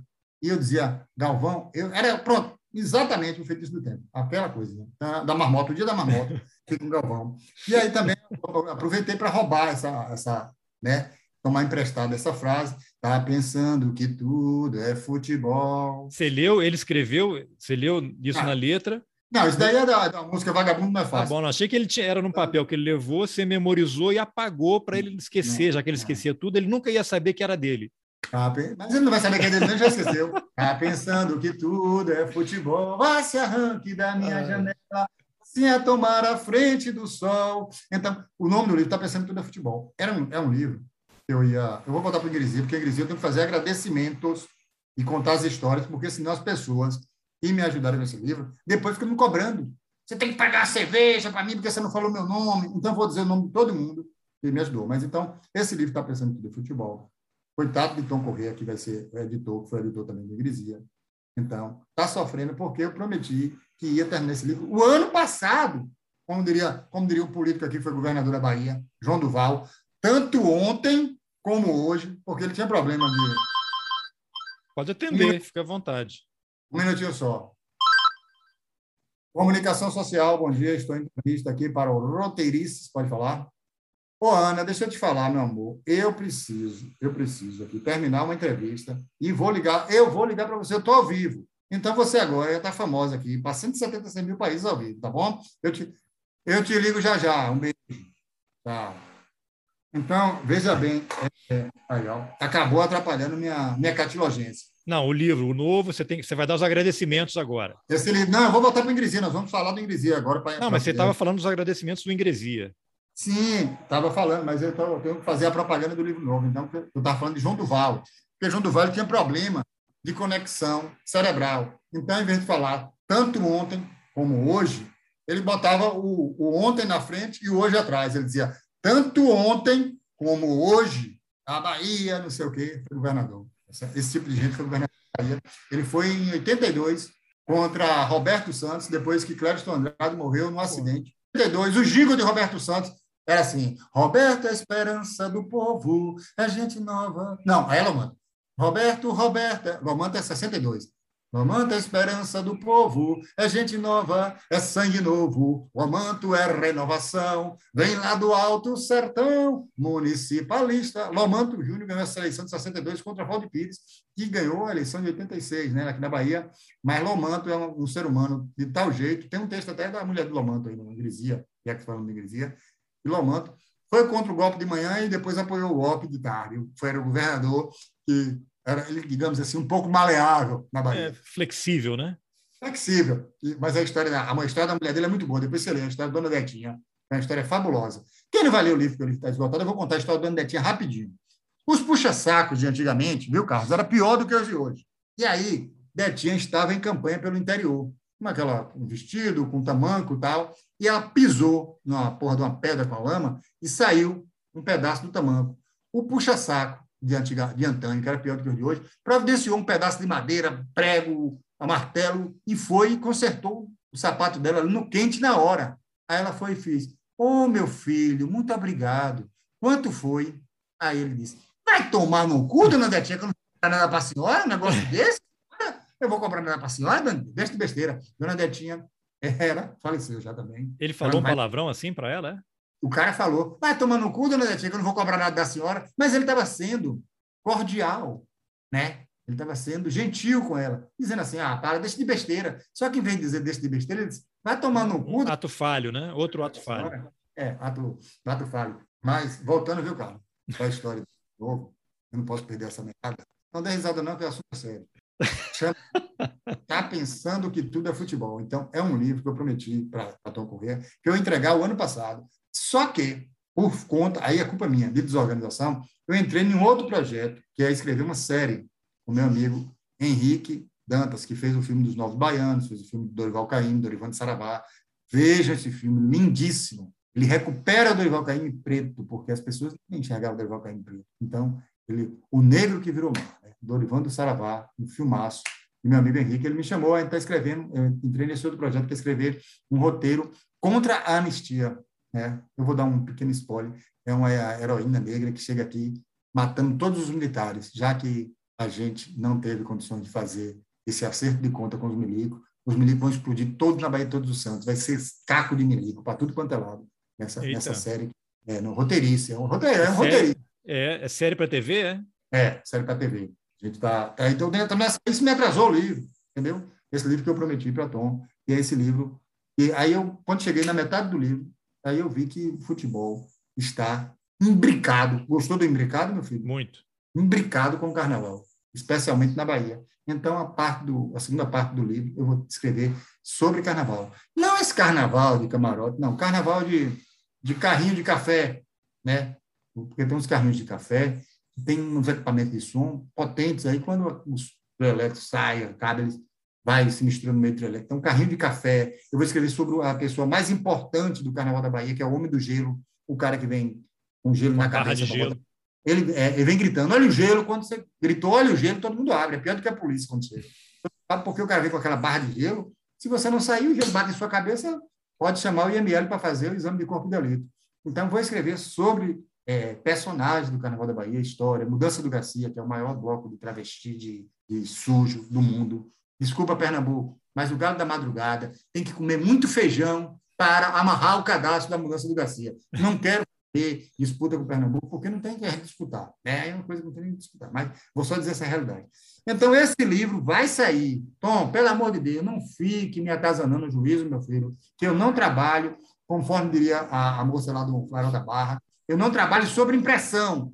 Não bote impressão, que eu não trabalho sobre impressão, tá bom? Até porque o livro agora é só digital, não tem mais. O impresso não tem mais. Não, esse daí. O livro desgostou. O outro é o que vai sair. Não, esse daí vai, esse daí vai sair impresso. Esse está pensando que tudo é futebol, vai sair impresso. Bom, então, mas ingresia, essa palavra ingresia, ingresia, e aí o título já é muito interessante também, porque é ingresia chibanças e 600 demônios. Demônio todo mundo entende. Agora, chibança parece ser uma coisa, aquelas coisas de da região, né? Igual eu sou eu sou do interior do Rio de Janeiro, uma cidade chamada Campos dos Goitacazes, né? terra lá de, gar... de garotinho. garotinho. e tal, aquela coisa toda. E lá também tem umas expressões. Você, a gente tem praticamente a mesma idade, mas você deve se lembrar que nos anos, final dos anos 80, meio dos anos 80, tinha uma expressão arrebentar a boca do balão, né? Que virava uma praga, mas lá falava diferente, né? Aí, hein, Franciel, pocou a boca do balão, hein? Pocar é uma palavra lá de Campos, assim, estourar e pocou. É. E aí, pocou de chavô, hein? Bocô é cabrunco, lamparão do, do, bico roxo. São as coisas assim que. Igual aí na Bahia tem quem, ah, quem, ah lá ele lá, quem vai lá é coelho, né? Tem umas coisas assim aí. É. Mas essa, essa, esse, essa aí é uma interconexão de Campo de Goitacazes com a Bahia, porque aqui também a gente fala pocá. Me escravidão, de... escravidão. É, né? Terra fala, de é, fala, me poquei, a gente fala me poquei de rir, a gente fala cachaça poca tênis, porque enche o pé e chora o tênis, né? E, Olha só quantas conexões, hein? Ó. Muitas conexões. Mas a, é, eu vou só fazer um parênteses para falar sobre chibanças primeiro, porque o livro, ele, eu não vou dizer que ele tem essa pretensão, porque eu não tenho pretensão de porra nenhuma, mas acaba que muitas vezes eu escrevo errado, né? E como diria o velho Oswald de Andrade, o, o, o principal erro de português foi chegar num dia de chuva, porque se estivesse no sol era todo mundo nu. Então, eu acabo cometendo erros e acabo fazendo inversões do, do da, de, de palavra, de história, e dando, eu não, vou, eu não vou falar essa palavra, ressignificando, porque Hulk acabou com essa palavra. Hulk desgraçado! Luciano Huck, né, que ele disse que Bolsonaro ia ressignificar a política. Mas eu acabo fazendo novas leituras da palavra. Então, chibança não tinha nada a ver com, com, com o, o negócio da, que eu fui trabalhando da palavra chibança. Então, chibança, eu comecei a dizer que chibança era tudo. Né? Era tudo, chibança é tudo. Chibança é com freio, um com freio, assim. É, é uma porra toda. Então, chibança virou tudo. Eu comecei a usar chibança para tudo. E aí, muita gente começou a usar também, né? É aquela história vai usando. Ingresia, na verdade, o nome do, livro, o que é que acontece? Minha mãe, ela tinha dez filhos, morreram três. E todos eram pactuados com os 600 demônios. Todos, todos eram satanás. Minha irmã, Soraya, por exemplo, meu pai botou o nome dela de galinha do pé queimado, porque parecia que ela não parava quieta. E minha mãe ficava trabalhando ali fazendo a comida, e eu pegava e chegava lá, pegava um pedaço de carne, empurrava ela. Por isso que ela diz: vamos ser desumanos, mas dentro dos limites, que é uma frase fabulosa dela. E aí, quando ela. Inspirada em você. Quando, é, exatamente. Ela dizia: meu filho, vamos ser desumanos, mas dentro dos limites. Tem outros aí, cinco aí para comer. É, o que é que é, além de ter cinco para comer, estava atrapalhando a trabalhar. E o pior é o seguinte: o nome dos meus irmãos, Francisco, Francinaldo, Francimar e Franciel. E aí, quando eu começava a atazanar pegando, ela dizia, ela estava atrapalhada das ideias, ela dizia: sai daqui, Francisco, Francinaldo, Francimar, Satanás, corra daqui, porque ela tanto nome que ela não sabia Ela chamava, ela ia recitando a legião toda, a legião ah, de é, demônios. Exatamente. Exatamente. E aí, como eu procurava muito problema, e tinha um doido na cidade chamado Figurinha, que era o cara que sabia a porra toda, inclusive meu pai me botou o apelido de Figurinha. Porque Figurinha era o cara que ficava, tipo, um, digamos assim, aquele rapsodo medieval que ficava recitando coisas, as fossas. Ele mas... sabia, ele sabia a chibança toda. Toda. É, Mariana e o Mindanao, as fossas da Mariana. ficava falando maluquice no meio da rua, doido de rua, e eu andava muito com ele. Aí meu pai botou o nome. Você andava muito com doido de rua. Isso. O doido era ele. O doido era ele. Ah, tá. Aí, tinha, e tipo assim, tinha uma mulher que dizia, Roberto Carlos morreu, e ela jogava pedra. Aí já dizia, olha, o homem já está enterrado. Aí ela ficava, não jogava pedra, queria jogar tudo. Ela não aguentava ver a notícia de que Roberto Carlos tinha morrido. Essas histórias de doido do interior tem em todas as cidades. E aí, eu ficava fazendo isso, e minha mãe dizia, meu filho, deixe de ingrisilha, né? Aí, como eu sou sofisticado, eu fui procurar no dicionário e tal, para não usar ingrisilha, que era uma palavra feia. Então, eu fui procurar no dicionário e tal, papapá. E aí, cheguei à conclusão que deveria ser ingresia, que é conversa atravessada, que é balbúrdia, que é confusão. E o livro ingresia é isso, é uma cacofonia, né? antibaiânica, digamos assim, apesar de ser um livro totalmente baiano. É Olha isso. Só. E ele, mas ele você não pensou como livro, né? São textos que você escreveu não, e aí foram reunidos. Também, rapaz, pronto, agora eu vou começar contando a história rapidinho, para não, não se alongar muito, né? Porque não, você tem que trabalhar, já te ligaram aí, inclusive. Cinco horas da, é, cinco horas da tarde tem um compromisso. Veja bem. olha, olha, o livro começou foi o seguinte: né? um jornalista, igual você, porque eu não sou jornalista, já disse, não, sou jornalista, mas não pratico, um praticante do jornalismo chamado Flávio Costa, não sei se você conhece, ele é, trabalhou na Folha, agora é editor do UOL. Ele é. Sei quem é, sei quem é. É, um é, outro que aparece na minha timeline também toda hora. É, ele está sempre, ele tá sempre com Verinha Magalhães ali no Roda Viva, entrevistando. Ele bota aquele paletó, os cabelinhos. Falso rasta, um falso rasta. Pois bem, a gente estava comendo uma água. Comer água, para quem você, manda. Você e ele? Você e ele? Eu e Flávio. Ah, você é amigo, vou... você está falando mal dele que é seu amigo, entendi. Não, não estou falando mal, não, estou relatando fatos históricos. Ah, tá bom. Entendi. Está na história. Eu estava mordendo o rabo da cobra, né? na canjibrina, com Flávio, comendo água na Bahia. Mordendo o rabo da cobra? É, mas comendo água, comendo água, comendo água, comendo água. Na Bahia, comer água, é beber até, né, até umas horas. Ah, e aí, bom. Que é diferente de comer reggae, eu não como reggae. Não, quando comer reggae é quando você não, não come reggae, por exemplo. Eu não como reggae dos poderosos. Eu não, não adianta vir para cá com conversinha. Eu não como Eu reggae. não admito isso, não, não, não é, não, não, não, não, não, não, não, vai, não vai me engabelar. Até porque quem come H é Dona Otília de Cafarnaum, que escreve hotel com O. Ela não bota o H, ela comeu o H. Eu não como, então eu não, eu não como reggae. Mas comer água é beber muito. Hum. Pra... Cachaceiro, é, né? É cachaceiro. Me chamam de cachaceiro. Aê, olá. Eu bebo é com meu dinheiro. Aê, então, estávamos, eu e o Rasta, o falso Rasta, de noite bebendo e tal. Aí ele pegou e me empurrou na parede. Aí eu falei, me armei com o negão. Eu achei que ia rolar um romance. Aí ele disse, você vai ter que escrever o livro. Eu digo, oh, meu Deus. Eu pensei que eu tinha, né? Ia ter uma noite de amor, de romance. Nada, o cara veio me cobrar livro. Aí foi, foi a partir daí, eu falei, rapaz, não vou fazer nele. Você vai fazer, eu já tenho editora, eu vou fazer, vou acontecer, não sei o quê, que eu sou retado, eu sou porreta. Vou vender na Amazon e tudo. Não, não foi não. Aí já foi outro irresponsável, botou. Ele disse que ia fazer e acontecer. Aí o que é que aconteceu? O desgraçado sumiu. E eu trabalhando, escrevendo, porque assim, são, eram textos que eu estava escrevendo, eu já tinha escrito, enfim. Por exemplo, essa, esses dias, dia, dia 27, se não me engano, de outubro, faleceu Letieres Leites, que é um revolucionário, né? E eu acompanhei o, o surgimento da, da orquestra Rumpelés. Eu escrevi um texto até sobre a Orquestra Rumpelé, dizendo que era uma vingança de Pernambuco, porque quando eu tinha escutado o Spock Frevo, eu vi que ali estava uma um diálogo com o passado, não aquela coisa de ah, Ariano Suassuna, ah, minhoca, da terra, não, um diálogo sério, profícuo, né, com, com as... Você não gosta de Ariano também, não? Gosto muito de Ariano, tá não estou falando... Ariano faz, é, é, o seguinte, o pensamento de Ariano é um pensamento burro, mas ele é, faz boa literatura por causa do pensamento burro. A Elomar, Elomar tem uma cabeça, como diria o William o goleiro camaronês, um cabeço pequeno. O cara é da UDR, mas faz uma obra de arte porque a, a, a, a produção de Elomar é uma coisa absurda, né? Mas a cabeça dele é medieval. Mas ele entra no mundo medieval e, com os trovadores, ele consegue fazer uma música que reflete aquilo de um, de um anarquismo cristão ortodoxo que, eu, que me encanta. Mas ele é, ele é eu vou dizer que ele não é, é cabeçudo. Ah, a mesma coisa de Ariano. Ariano, aquela coisa dele brigar com o Chico Sainz, não sei o quê, e, e aquela coisa de, de minhocazinha de terra. Não era isso. O Spock Frevo era outra concepção. E eu tinha Aí a primeira inveja que eu tive em Pernambuco, de verdade, porque eu dizia a Bahia é de uma riqueza musical, rítmica, sonora, e a galera não não faz um negócio melhor do que isso. Não.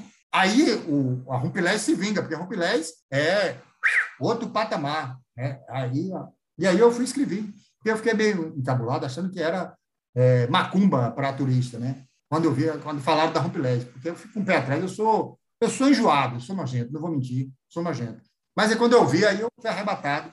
E aí escrevi o texto, daí é Letieres, quando viu o texto, disse que ia moldurar. Ele também não tinha juízo, né? Porque a pessoa pegar um texto fuleiro, igual que eu escrevi, queria moldurar. Mas, enfim, eu estava falando desses textos. Então, por exemplo, eu tinha escrito vários textos sobre Gil, Gilberto Gil, ministro. E aí eu peguei, o trabalho de reescrevê-lo, transformar todos os textos num só, tentar fazer a costura, crochê, para ficar um texto único. E aí fui tendo esse trabalho. E aí o tempo foi passando, um, dois, três, cinco, dez dias Nada de Flávio da notícia. Quando eu vou falar com ele, ah, não posso falar não. Igual agora que a menina me ligou. Eu fiz, ele fez igual, não posso falar não, porque... Ele é, fez igual a você. Vamos é, ele fez, logo. Ele né? fez o, mesmo, o mesmo que eu fiz com a menina agora. Não posso falar não. Porque eu estou com problemas pessoais. Podia estar falando com a Vera Magalhães, acertando a participação dele no Roda Viva. Devia estar acertando com a Verinha Magalhães. Pronto, você agora, Carlos, descobriu todo o problema. Eles que era problema pessoal, não era não, problema pessoal. Pode desculpar o cara, não precisa ficar mais bravo. Pronto, acabou. Tá desculpado, viu, Flávio? Tá desculpado, viu, meu filho? Já entendi tudo o que aconteceu. Que você me, você me deu. Pô, eu tô falando, acertando aqui. Segunda-feira eu vou lá entrevistar o pessoal do uhum. Partido Novo. Pô, me deixa. Então, aí, quando o Flávio voou a corda, aí eu chamei Davi Boaventura. Não, mas ele sumiu, nunca mais deu notícias? Estão não, rompidos até hoje? durante um tempo. Ele sumiu, não, ele apareceu porque ele, é, o Ingresia começou a vender e aí ele quis pongar no Ingresia, porque ele lançou um livro. Eu não sei nem, ele lançou dois livros, Caçada Russa que foi o primeiro livro dele, ganhou o prêmio da Itália, porra toda. As, depois, as pessoas esquecem seu nome quando você morre.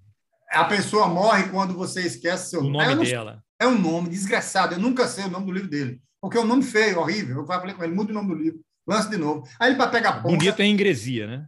Ele foi. É exato, ingresia. Pronto, todo mundo sabe que é ingresia. Acabou. A pessoa morre, você esquece o nome do defunto. É um nome desgraçado, eu não entendi até hoje o nome do livro dele. Aí eu não posso fazer nem propaganda. Mas você livro. leu o livro dele? Eu li o livro, o livro é bom. E, mas não, título... Entendeu o livro? Entendeu. O livro eu entendi, eu não entendi o título até hoje. E eu não sei o nome. Não é você, você lê o livro, o livro não explica o título, entendi. Tá bom. É, eu, é, porque eu, é porque eu não decoro o nome do livro. Eu nunca consigo. Viu, Flávio? Eu, muito nome. Lança nova edição, eu vou entender. Mas aí, voltando completar essa história do, do Igreja, aí Flávio sumiu, roeu a corda, foi se encontrar com Vera Magalhães. E aí eu fui, aí eu fui, falei, vou profissionalizar essa porra. Aí contratei uma pessoa para falar mal dos textos, Davi Boaventura, que é baiano, mas está lá no, no, Rio de Janeiro. Aí, Davi, eu falei, olha, seu objetivo é um só, é me esculhambar. Ele disse, ah, isso é fácil. Pronto. Aí ele escreveu 200 páginas. Aí apontou Escreveu todos... três livros, três livros. Só... É, escreveu três livros, apontou todos os erros. Eu falei, rapaz, que catilogência você tem. Muito boas suas observações, mas não vou aceitar nenhuma. Vai se ferrar. Porque você tem que ser mais direto, cortar os textos, botar os textos assim, assado, pá, tudo, tudo certo que é que deve fazer editorialmente. Mas eu falei, não, não vou fazer isso não. Aí um dia... E você ainda pagou ele por isso? É, lógico. Lógico. Não foi na, na brodagem, não? Flávio, paguei a Flávio. Flávio, Flávio me deve. Flávio é pior do que meu irmão. Meu irmão me roubou 30, 57 monareta, porque eu era um microempresário. Quando eu, era, eu tinha 13 anos, não sei o quê, eu trabalhava nas feiras livres do interior, e eu cheguei a ser microempresário, eu tinha várias bancas de negócio, e esse dinheiro dava para comprar 57 monaretas. Você, você tinha quantas bancas? Tinha várias bancas de, de bijuteria. Quê? bijuteria. Você controlava? Eu controlava, era, era o chefe da. E aí tinha os vendedores?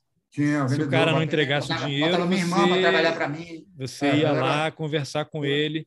Eu era o barão do Bitcoin. Chico, Chico, vai lá e quebra o dedo mindinho daquele cara que não deu dinheiro. Eu era o barão do Bitcoin com 13 anos. Então eu tinha dinheiro para comprar sete monaretas. Você sabe o que é monareta? Ah, aquela bicicleta Monarch, né? Pois é. É, não pode falar Monark, não. Não, não. Esse... Era, era aquela bicicleta concorrente da Caloi. É, Caloi, concorrente da Caloi. E tem esse Zé Ruela aí. Que cara Zé Ruela da porra, esse, esse Zé Mané?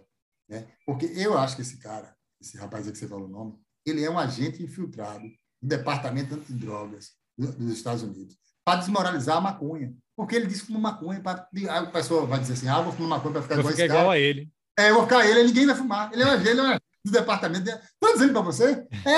É, ele é agente desse departamento de drogas. Mas, mas, cara, mas voltando à história. Meu irmão me roubou essa 57 monaretas, tomou Vê, rasteira. Sempre tem o rei, o rei, do Bitcoin tem um imperador que passa rasteira no cara que se acha passa o rei. Passa rasteira. Aí ele, ele, ele roubou, mas aí Deus é bom e justo o tempo todo. Ele roubou para lançar um, um disco. O disco não vendeu nada, ele se fudeu também. Então, Deus é bom, Deus é bom ativo. E aí, pague minha monareta. Hoje é rico. Hoje ele é advogado geral da União. Chico Sobreira. Pague minha monareta. Estou aqui no Pô, Imagina que você tinha 13 anos, já tem mais de, de 30 anos aí. Nossa, Corre... Juros mais. e correção fazer... monetária. Vai fazer 40 anos. Vai fazer 40 anos. Pague minha 50. Eu não quero muita coisa, não. Pode botar, compre 57 monareta e me dê, bota aqui na porta de casa. Eu estou no roteirista fazendo essa cobrança pública. Fica feio para você, um advogado geral da União, hoje passando por esse papel. E é, advogado mas... geral da União é o quê? É da AGU. Ele é um cara que faz o quê? Basicamente, ele defende o Bolsonaro, é isso? Aí já não é comigo. Não, não, não tô, falando tecnicamente, não estou acusando é. seu irmão de nada, não. Você, é, importa, você é irmão de sangue, de pai e mãe de um cara que defende o Bolsonaro por profissão, é isso? Não, ele, ele não, não, faz... fa não, fato, o cara é da AGU. O advogado-geral da União coisas. defende. Assunto. Defende a União. É um, não, é um fato, igual você falou, não, é um é, fato, não tem que negar nada. Você não tem que negar, você tem que. É um fato. Defende só a União, mas, mas ele, ele se envolve Entendi. com outras coisas. Ele se envolve com, outro, com outros episódios. Mas só para complementar. Ele, mas ele evoluiu no mundo do crime, depois de, roubou o Monareta e agora ele defende o Bolsonaro. Não entendi bem. É, evoluiu muito. Tome sacana, vai roubar minha Monareta? Se leou. eu, eu fico tirando essa coisa assim de retado, mas a galera sempre me passando a rasteira. A perna. Aí né? é, ganhou dinheiro para falar mal de mim. Flávio, que também pegou dinheiro em minha mão, não me pagou até hoje, paga, viu, meu filho? Eu sei que você está ganhando muito futebol. Sumiu no mundo. Aí, o que, é que aconteceu? Um dia eu estava comendo água com uma amiga minha, que é poeta e também cineasta, que fez um filme belíssimo, que vai estrear brevemente, sobre Mateus Aleluia, que é um. A gente tem que, né, como diria o ministro, louvando a quem bem merece, deixando o que é ruim de lado, temos que louvar seu Mateus Aleluia, que ainda está entre nós, né? porque depois que se vai, não adianta chorar o leite derramado. Então, eu estava com essa minha amiga Tenille, bebendo, e aí eu tinha marcado com Tom, com a Correia, que é esse rapaz aí, porque eu queria que Tom fizesse a capa do, do livro. E aí a gente marcou no lugar aqui, na Feira de São Joaquim. E aí eu fui com outra amiga minha, que é fotógrafa, com Sora Maia, que é a que faz a, aquela parte da orelha, aquela foto da orelha que tem uma cachorra. Uhum, sim. Inclusive, quando eu fui fechar o livro com a André Valias. Não, esse eu não tenho. O meu livro é digital, não tem orelha, veio sem orelha. Ô, oh, rapaz, rapaz, depois você. Ah, é, o livro digital é uma desgraça, porque não tem essas coisas. Porque, por exemplo, tem o, a, a orelha foi escrita por Chico Sá, porque também eu paguei uma fortuna para ele, para ele escrever. Fiquei descapitalizado completamente. É, Chico Sá é, é famoso, né? Também é outro. É, é outro. Rapaz, não, não. Chico Sá, você é Wagner Moura, é Chico Sá se aproveitando da sua popularidade. As pessoas se aproveitam do teu irmão. Todo mundo se aproveita é, do irmão, você. Todo mundo, é eu, agora, dizendo. eu agora, né? Tá. É isso que eu estou lhe dizendo, Carlos. É isso que eu estou lhe dizendo. Você eu é uma que... alma boa, é, atormentada, assombrada por almas cebosas. Exatamente. E o pior não é nada. O pior é que eu acho que eu me, no auto engano, né? para usar a expressão do pai do, do, do, menino lá da Folha de São Paulo, Gianotti. Eu, no alto engano, eu acho que eu sou malandro. E a galera sempre passando as pernas, a perna em mim. Então, aí é Chico, que o mal do malandro é achar que todo mundo é otário, né? É otário. E aí o, o pior sou eu ainda. E aí pronto. Aí gastei todo com o Chico. O Chico, deixa, coitado, deixa lá, já tá bom. É, não, vou, não vou brigar com o Chico Sá, não. Beijo. Então, não, quando ele faz uma coluna contra você, acabou a tua carreira. Já, já era. Aí, é, e ele é vingativo. O bicho é do Cariri, da mesma região da, da dos, meus, dos, meus, avós, dos meus pais, é lá do, da região do Cariri. Então, ele torce para o Icasa e eu torço para o Juazeiro, lá no, no, no Juazeiro do Norte. Ele é, torce para o Guarani, ele é, para o Juazeiro não, torce para o Guarani, ele torce para o Icasa. Então, a gente já tem esse problema aí. Ele é lá do Crato, sou do Juazeiro, minha família é do Juazeiro, então já tem uma rivalidade. Deixa quieto. É, não quero. Deixa quieto. No Cariri, então deixa quieto. Mas é isso. A questão do, do livro, aí não tem, no livro digital não tem isso, e não tem a foto do cachorro, da cachorra, que essa amiga minha, Sora, tirou lá na, na Feira de São Joaquim. E aí, quando eu fui fechar com o André Valias, André escreveu agora, né? Premiadíssimo, tradutor de Bertolt Brecht. Beijo, André Valias, gente da melhor qualidade. E aí, André foi disse: Olha, aqui na, você bota a foto do autor e você coloca sua biografia. Aí eu disse: Cadê, Franciano? A gente tem que botar o livro na gráfica, cadê a foto do autor? André, André Valias perguntando: Cadê a foto do autor? Eu já lhe mandei. Ele disse: Não, rapaz, você mandou a foto aqui de uma fiação, mandou a foto aqui da, da capa, que a capa, a foto da capa é de um japonês. Aquela capa ali. É de, a gente chama ele de Oscar, Kitamura, ganhou um prêmio agora da, da Fundação PRVG, um prêmio nacional. Talentosíssimo. Beijo, Kitamura. Depois você paga aquele almoço para mim, viu, meu filho? Ali na. No, no, no é outro aquela... que está se aproveitando da sua popularidade para divulgar minha, o trabalho dele na capa do livro. Todo mundo, todo mundo passando a perna em mim, eu não vou passar a perna em ninguém. Kitamura, aquela mulher de Miraguai que você me prometeu, Olha, meu filho, estou fazendo sua propaganda aqui de graça, não quero nada. Mas basta pegar a muqueca de Miraguai ali, em Tampinha, na subida ali da, da Cardeal da Silva, que está tudo certo. Tá bom? Cardeal da Silva foi um escroto, Cardeal da Silva queria interromper a candidatura de Valdir Pires em 62. Era o arcebispo primaz, extremamente conservador da Bahia. Virou nome de rua, né? Desgraçado mas não vou derivar, não. Então, o que é que acontece? Eu peguei essa menina, Sora, tirou a foto da, da, da, cachorra. Aí, André, não, você não mandou a foto do autor. Eu disse, mandei. Ele, não, tem a foto da capa aqui, de Kitamura, tem a foto da contracapa, que são dois meninos jogando bola. Belíssima foto de Ricardo também, que eu até tenho um quadro aqui em casa, lá na sala, com essa foto de Ricardo, que era minha namorada que comprou e me deu. E aí depois eu tive, enfim, uma enrola da porra. Eu tô devendo para ela até hoje. Também eu tenho que né, né, empurrar da rasteira. É, vamos para lá. Foi Ana que sobrou nessa daí. E aí, rapaz, eu peguei e falei, rapaz, está aí a foto do autor. Ele, não tem, não, Franciel. Você mandou de. Está aí. Ele disse, não, aqui tem uma foto de uma cachorra. Eu disse, sou eu, amigo. Ele disse, você é que você nunca me encontrou, mas sou eu. Ele disse, você vai colocar uma cachorra como foto do autor? Eu vou. E ele disse, qual é o texto? Eu digo, Franciel Cruz, às vezes se finge de cachorro, mas é torcedor do Vitória, igual a Marighella. Pronto, essa é a minha biografia. Está lá também, não tem, não. Eu achava que você ia dizer, Franciel às vezes se finge de gente, mas isso daí. Não. É, a Ana de novo, Ana. É, não, aqui agora é, é Bia Kels. Eduardo, meu filho. Eduardo, meu filho, é um personagem. Eduardo, ah, é sua namorada. Eu faço a live. Eduardo, atrapalha a live toda. Porque ele fica falando com a namorada. Ele chega a cerveja, chega com cerveja choca, eu me melo todo. Eduardo, viu?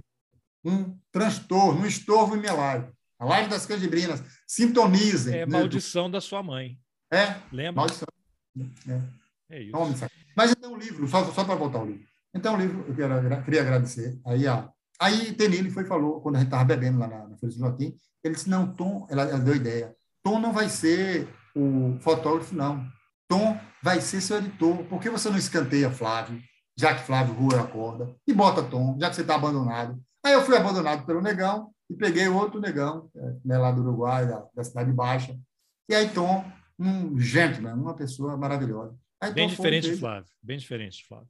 Totalmente diferente de Flávio, totalmente. Flávio, Flávio só me deu prejuízo. Eu vou fazer, vou acontecer. Falei, porra nenhuma, porra nenhuma. Só me deu trabalho. E ainda de noite, quando me jogou na parede, não, rolou beijo, não rolou dedada, não rolou ah. nada.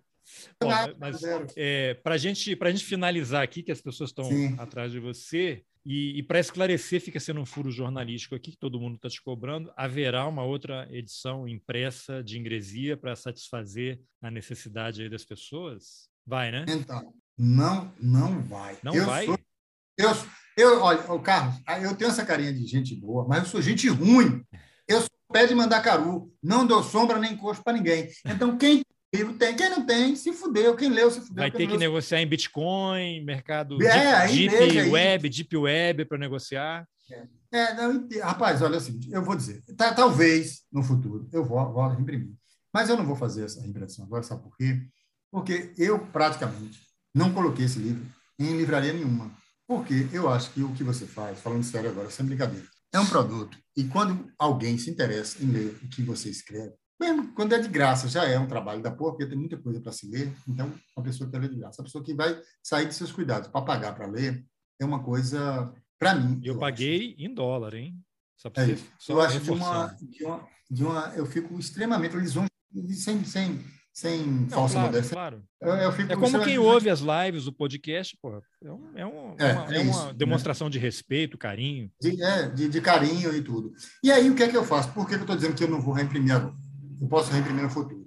Porque eu pego, eu não coloquei livraria. Então, a vendagem da, da, do livro, ele se dá de forma pessoal. Então, a pessoa me procura no, na DM, porque eu não tenho celular, né? No Twitter, ou no, ligando para aqui para o telefone pega, procura a Ana e pede o número desse fixo aí que ela tem e pode é, passar para todo exatamente, mundo. Exatamente. Exatamente. Aí o que é que acontece? Aí eu vou, converso com a pessoa, procuro saber a vida dela toda para poder fazer a dedicatória. Carlos, você é verdade que você teve um caso com Rosinha Garotinho antes de, de, de Garotinho? Não, não, tive não, falei assim, é boato, aí eu vou escrever a ah, dedicatória. Você entrevista a pessoa para fazer a dedicatória e dependendo do que ela falar, você se recusa a vender o livro ou não? Não, eu vendo o livro, mas aí eu conto a história lá, eu deixo registrado. Para Carlos Alberto Júnior, um rapaz que, que esse nega livro... ter tido um caso com a Rosinha Garotinho. Não, que esse, eu boto assim, por exemplo, vamos supor, dedicatória para Carlos Alberto Júnior. Vou escrever. Maldade. Vou pegar uma caneta aqui. Vou escrever, botar aqui. Pronto, pegar um papel, pegar uma caneta, vou botar aqui. Vou, vou escrever a dedicatória aqui agora e você vai ler. Aí você tira uma foto e manda. Não, coloca aí Pronto, na tela depois para todo mundo ler, que você não tem celular. Pronto, né? é isso. Para Carlos Alberto Júnior. Pronto, sua dedicatória já está aqui. Com a esperança de que esta ingresia livrística, livrística seja tão gostosa, tão gostosa quanto sua relação com Rosinha Garotinho. Pronto, Pô, tá aqui, seu é, Vai ser nenhuma, né? Porque eu... não, a Bahia, Bahia é. toda já sabe que antes de Garotinho você teve um caso com Rosinha. Campos de eles, eles são mais bem Campos de Goitacazes, toda, Campos de Goitacazes, toda sabe disso. Para Carlos Alberto Júnior. Entendeu? Está aqui sua dedicatória, meu filho. Então, cada livro, eu demoro isso, uma hora e 39 minutos para saber a história toda da pessoa. Então, falando sério. Então, eu vou deixar aqui, ó, ó a prova. Está aqui, ó, o e-book, ingresia. Pronto, e aqui está tá a dedicatória. Aqui, na tá parte do podcast, as pessoas não vão ver, mas quem se interessar vai clicar não, depois no link para o YouTube e vai ver aqui o Ingresia. Pronto, perfeito. Então, Carlos, só para complementar, isso falando sério. Então, cada livro desse, eu tenho uma relação pessoal com cada comprador. É sério. Toda a dedicatória que eu faço, eu converso com as pessoas, aí pego o endereço das pessoas. Né? Aí, é um trabalho artesanal. E isso me consome muito tempo. Então, claro, se eu fizer, imagina. se eu fizer uma nova edição, eu não vou ter como fazer o livro novo, não vou ter como terminar a série, eu estou escrevendo também a série. Ainda estou editando. Sabe aquele rapaz que eu te falei do, do motoqueiro? Sim. Do motoqueiro.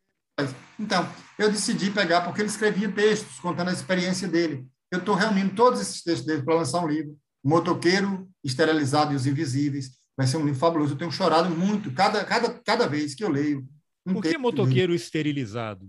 Porque você precisava ser todo limpinho por causa da, da pandemia. Da ele era todo esterilizado, pra, porque as pessoas tinham medo de, né, de, que as Contato, pessoas né? Lógico. É. Aí ele virou motoqueiro esterilizado. Aí o nome do livro, eu vou sugerir para ele, claro, que a obra é dele, que seja O Motoqueiro Esterilizado e os Invisíveis.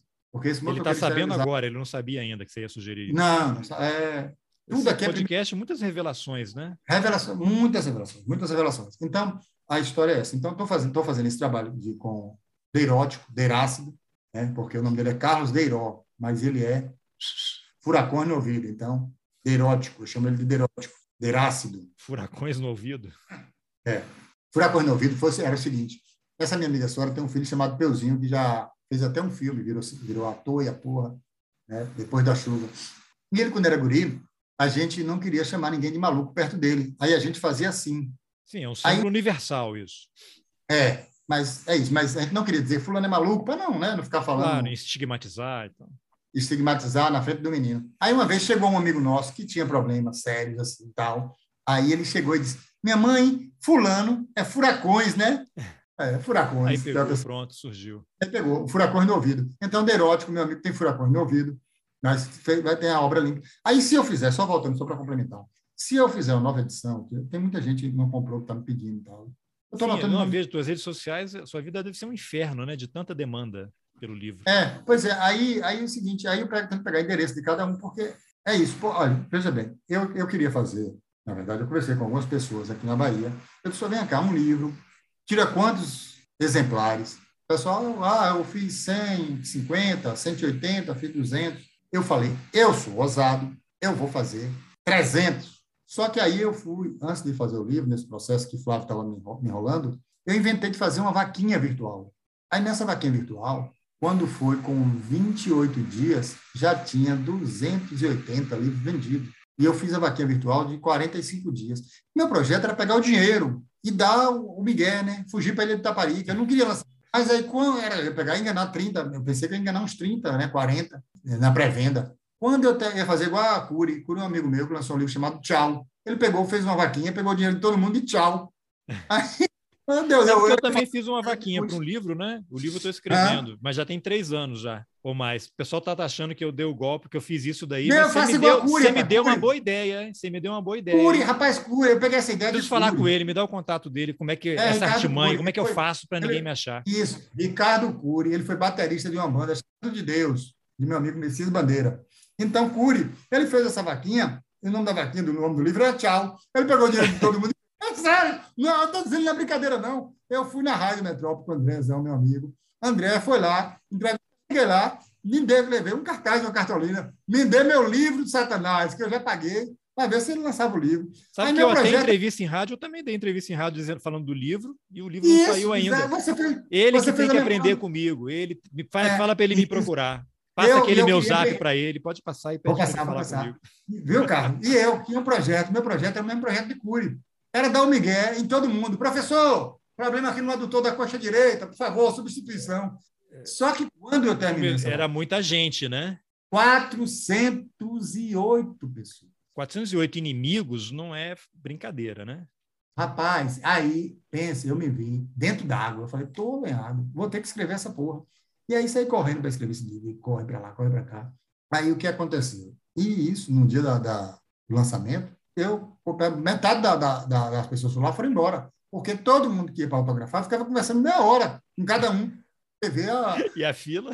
Aí foi embora, a fila, o pessoal, a fila estava do Iquiba e até a Castro Alves. Aí foi todo mundo embora, largou a festa, porque eu fiz o lançamento. Um cortejo Começou às sete, meia-noite, você tinha autografado dois livros. Acho que sete, que sete o quê? Começou quatro horas da tarde, porque na, eu inventei na véspera com minha amiga Ró, que era Ró do Abará, que é aqui filho do, do, do terreiro aqui do Ilhéachel Miodá. Eu falei, você vai botar uma barraca de acarajé para dar acarajé para as pessoas no meio da rua, acarajé, abará, a porra toda. Ela levou quatro baianas de acarajé, chegou no, na praça, no Campo Grande.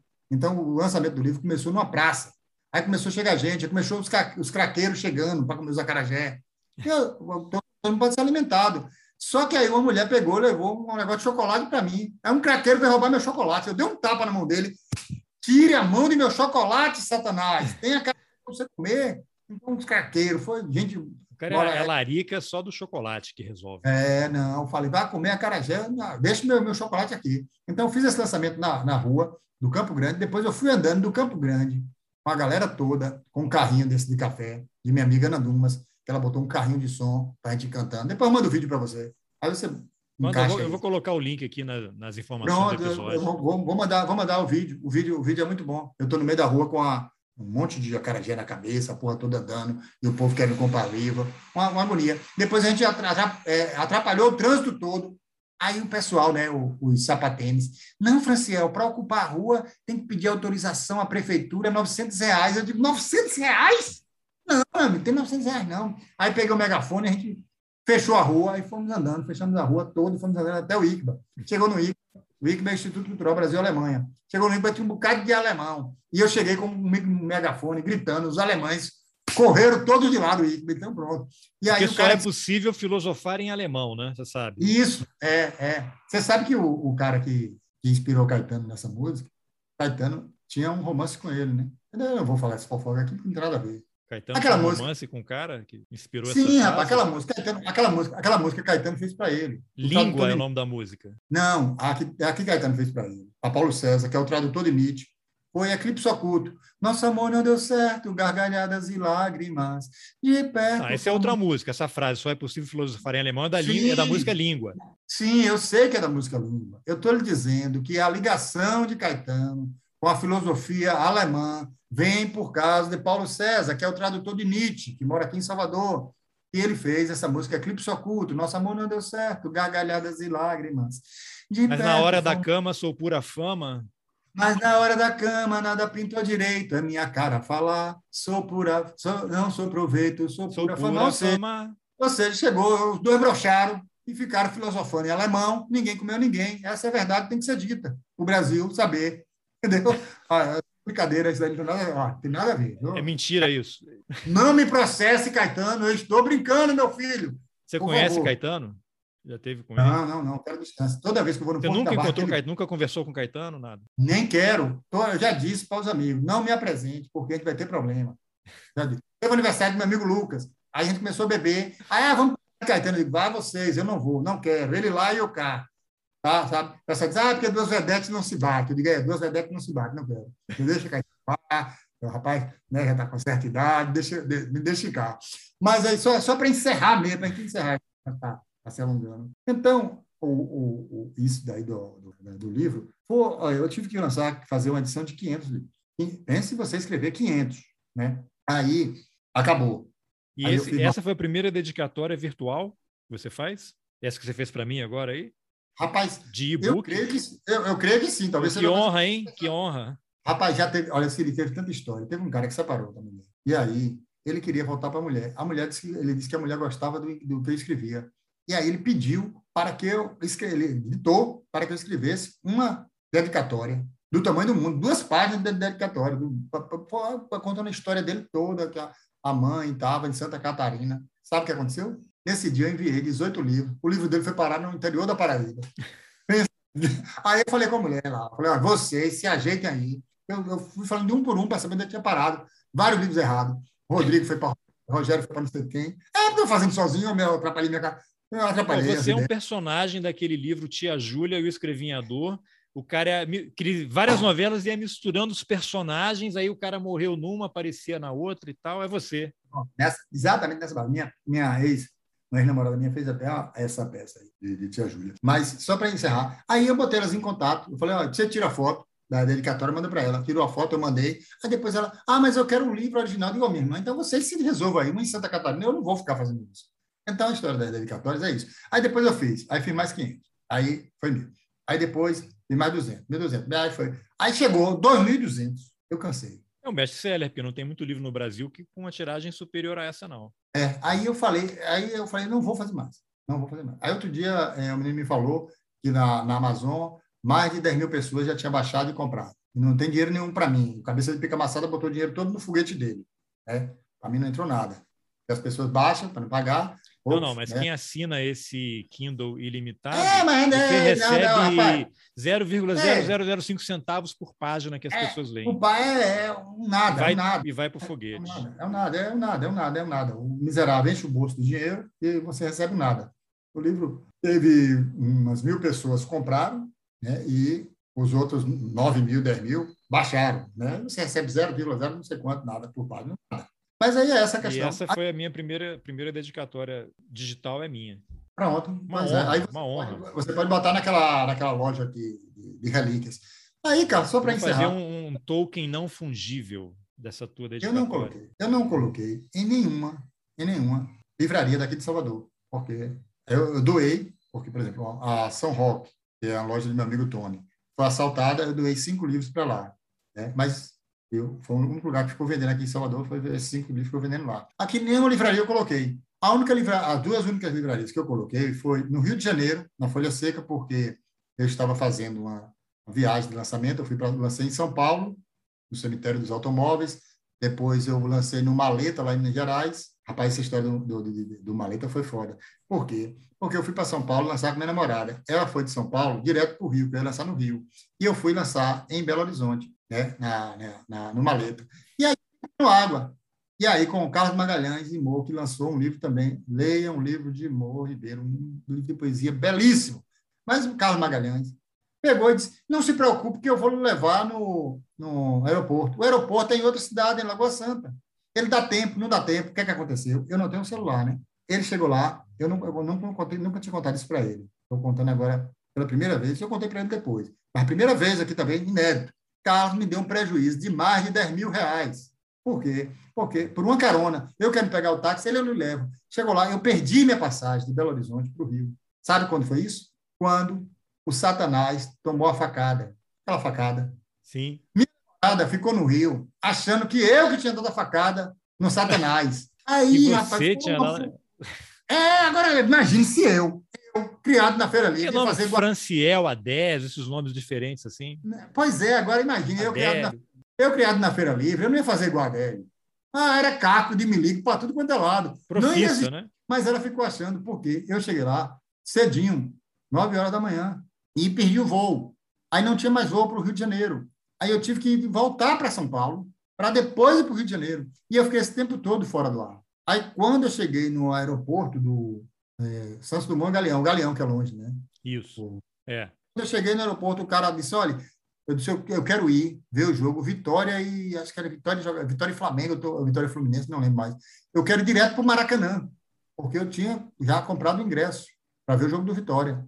Aí ele ligou, aí disse, rapaz, que tragédia, né? Eu disse o que foi ele disse: olha, para. Não, primeiro ele falou: para ir chegar aqui para o Maracanã, eu tenho que passar por dentro dessa favela aqui, tal, mas pode ter um tiroteio. Eu digo: não tem problema, não tem um problema por aqui. Aí quando chegou, ele disse: é, rapaz, mas é bom a gente ter cuidado, porque você viu o caso de Bolsonaro tomar facada. Eu disse: como é, rapaz? Ele disse: você não soube, não, rapaz. Esse negócio da facada, ele ligou o rádio lá. A notícia é que o desgraçado tinha tomado a facada. E minha namorada, no Rio, achando que eu que tinha dado a facada em Bolsonaro. E eu falei, ô oh, meu amigo, esqueça o jogo do Vitória. Vamos lá, porque minha namorada tá, vai estar tá preocupada achando que fui eu. Ela ia achar que era eu, estava em Minas Gerais. O homem ah, isso facada. você que achou que ela estava achando, né? Que ia achar. E aí, quando eu cheguei, ela pensou que eu tinha dado a facada. Eu disse, não fui eu, porque eu não sou Edélio. Se fosse eu, não existia mais Milico hoje. Porque eu fui trabalhar você negando, feira... Você negando e ela não acreditava. Não, foi você. E ela não acreditava. Não, foi você. Ela não acreditava. Aí foi isso. Aí, no lançamento do Rio de Janeiro, não Folha Seca, lá de Rodrigo. Aí, ah, é. o único lugar que eu deixei, Carlos, foi lá. Eu deixei o livro lá para vender e, por conta desse, desses contratempos, mas aí se acabou, não tem mais na Folha. O Rodrigo até falou, mande mais. Eu disse, não tem, amiga, acabou. Acabou o livro. Para de pedir. E, de, e depois eu deixei também em outra livraria, na Bamboletras, lá em Porto Alegre. Por quê? O que foi que aconteceu na Bamboletras? Eu viajei para lançar o livro. Aí a Azul desviou a bagagem com livros. E parece que eu estava adivinhando, que eu levei 10 livros, um pacotezinho que tinha chegado, desse livro que vem errado. Chegou na mão, eu falei, vou levar na mão, não vou botar na caixa. E aí fiz o lançamento lá com 10 livros apenas. E aí no outro dia tem uma Copa em em homenagem ao lançamento do livro, do, com os times da Bahia, Leônico, Vitória, ou aquele time lá de Tinga, é o nome? Bahia, né? aquele time de Lauro de Freitas, Bahia, Vitória, Leônico, Catuense, Redenção. Então, a gente fez um campeonato, a Copa Ingresia. E aí eu vendi, eu peguei os livros. Rapaz, foi outra comédia. Isso daí eu vou contar, porque essa comédia foi demais. Por quê? Eu cheguei, o livro não chegou. E aí eu não pude lançar, fazer o lançamento na Bamboletras. Eu peguei o livro lá e falei, o lançamento está cancelado, não tem livro. Aí no outro dia, eu fui pegar os livros. Fui com meu amigo Vitor, me deu guarida lá, na casa dele. Beijo, Vitor. E aí, quando chega lá no negócio, a mulher me deu um papel dizendo que estava kit.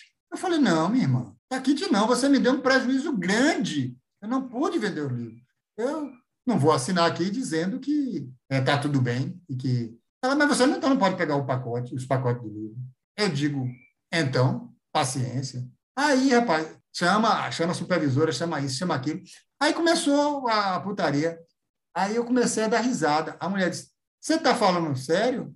Eu digo, estou dizendo sério, eu vou processar Azul. Aí eu ficava rindo.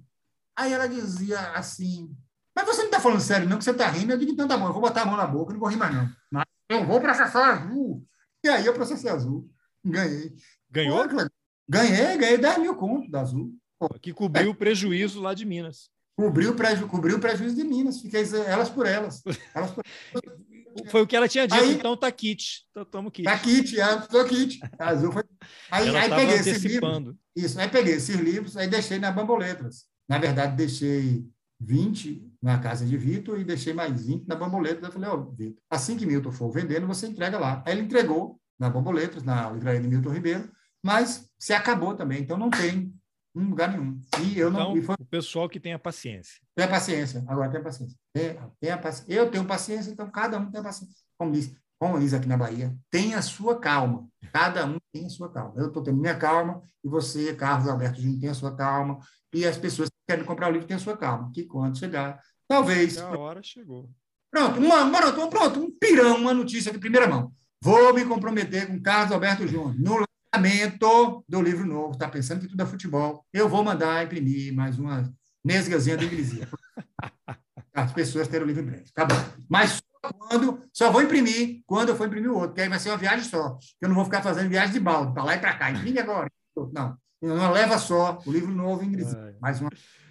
Tá Fechou? Fechou. Tá bom então, para você assim? Tá, tá ótimo. Tá Franciel, super obrigado. Essa conversa aqui. Tinham me alertado já que não ia dar certo, que ia não sei o quê, não sei o quê, não sei o quê. Qual é o nome dela? Neila. Neila falou: Ah, você vai ver, fica montando comentário lá. Então, esse podcast é o seguinte: é, eu também subverto as regras, ele não tem data para ser publicado. Quando ficar pronto, vai. Aí eu te mando o link do podcast e depois no YouTube. Acho que no YouTube vai ser mais divertido para quem quiser Sim. assistir.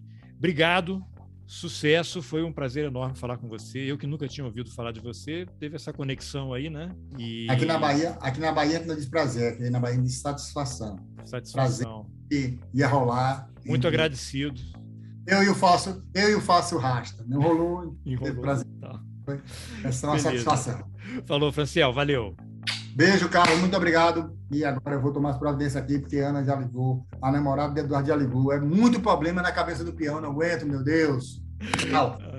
Bom, essa foi a confusão que eu, Carlos Alberto Júnior, fiz com o confusionista Franciel Cruz. Se você gostou, compartilhe nas suas redes sociais, nos seus grupos de WhatsApp, mande o link por e-mail para ele principalmente pedindo a nova edição do Ingresia. E se você acha importante apoiar o jornalismo independente, considere a possibilidade de contribuir com Roteirices. É possível colaborar com qualquer valor pelo Pix ou pela plataforma Catarse a partir de R$ reais mensais. Os links estão nas informações do episódio. Obrigado pela escuta e até o próximo Roteirices. Valeu!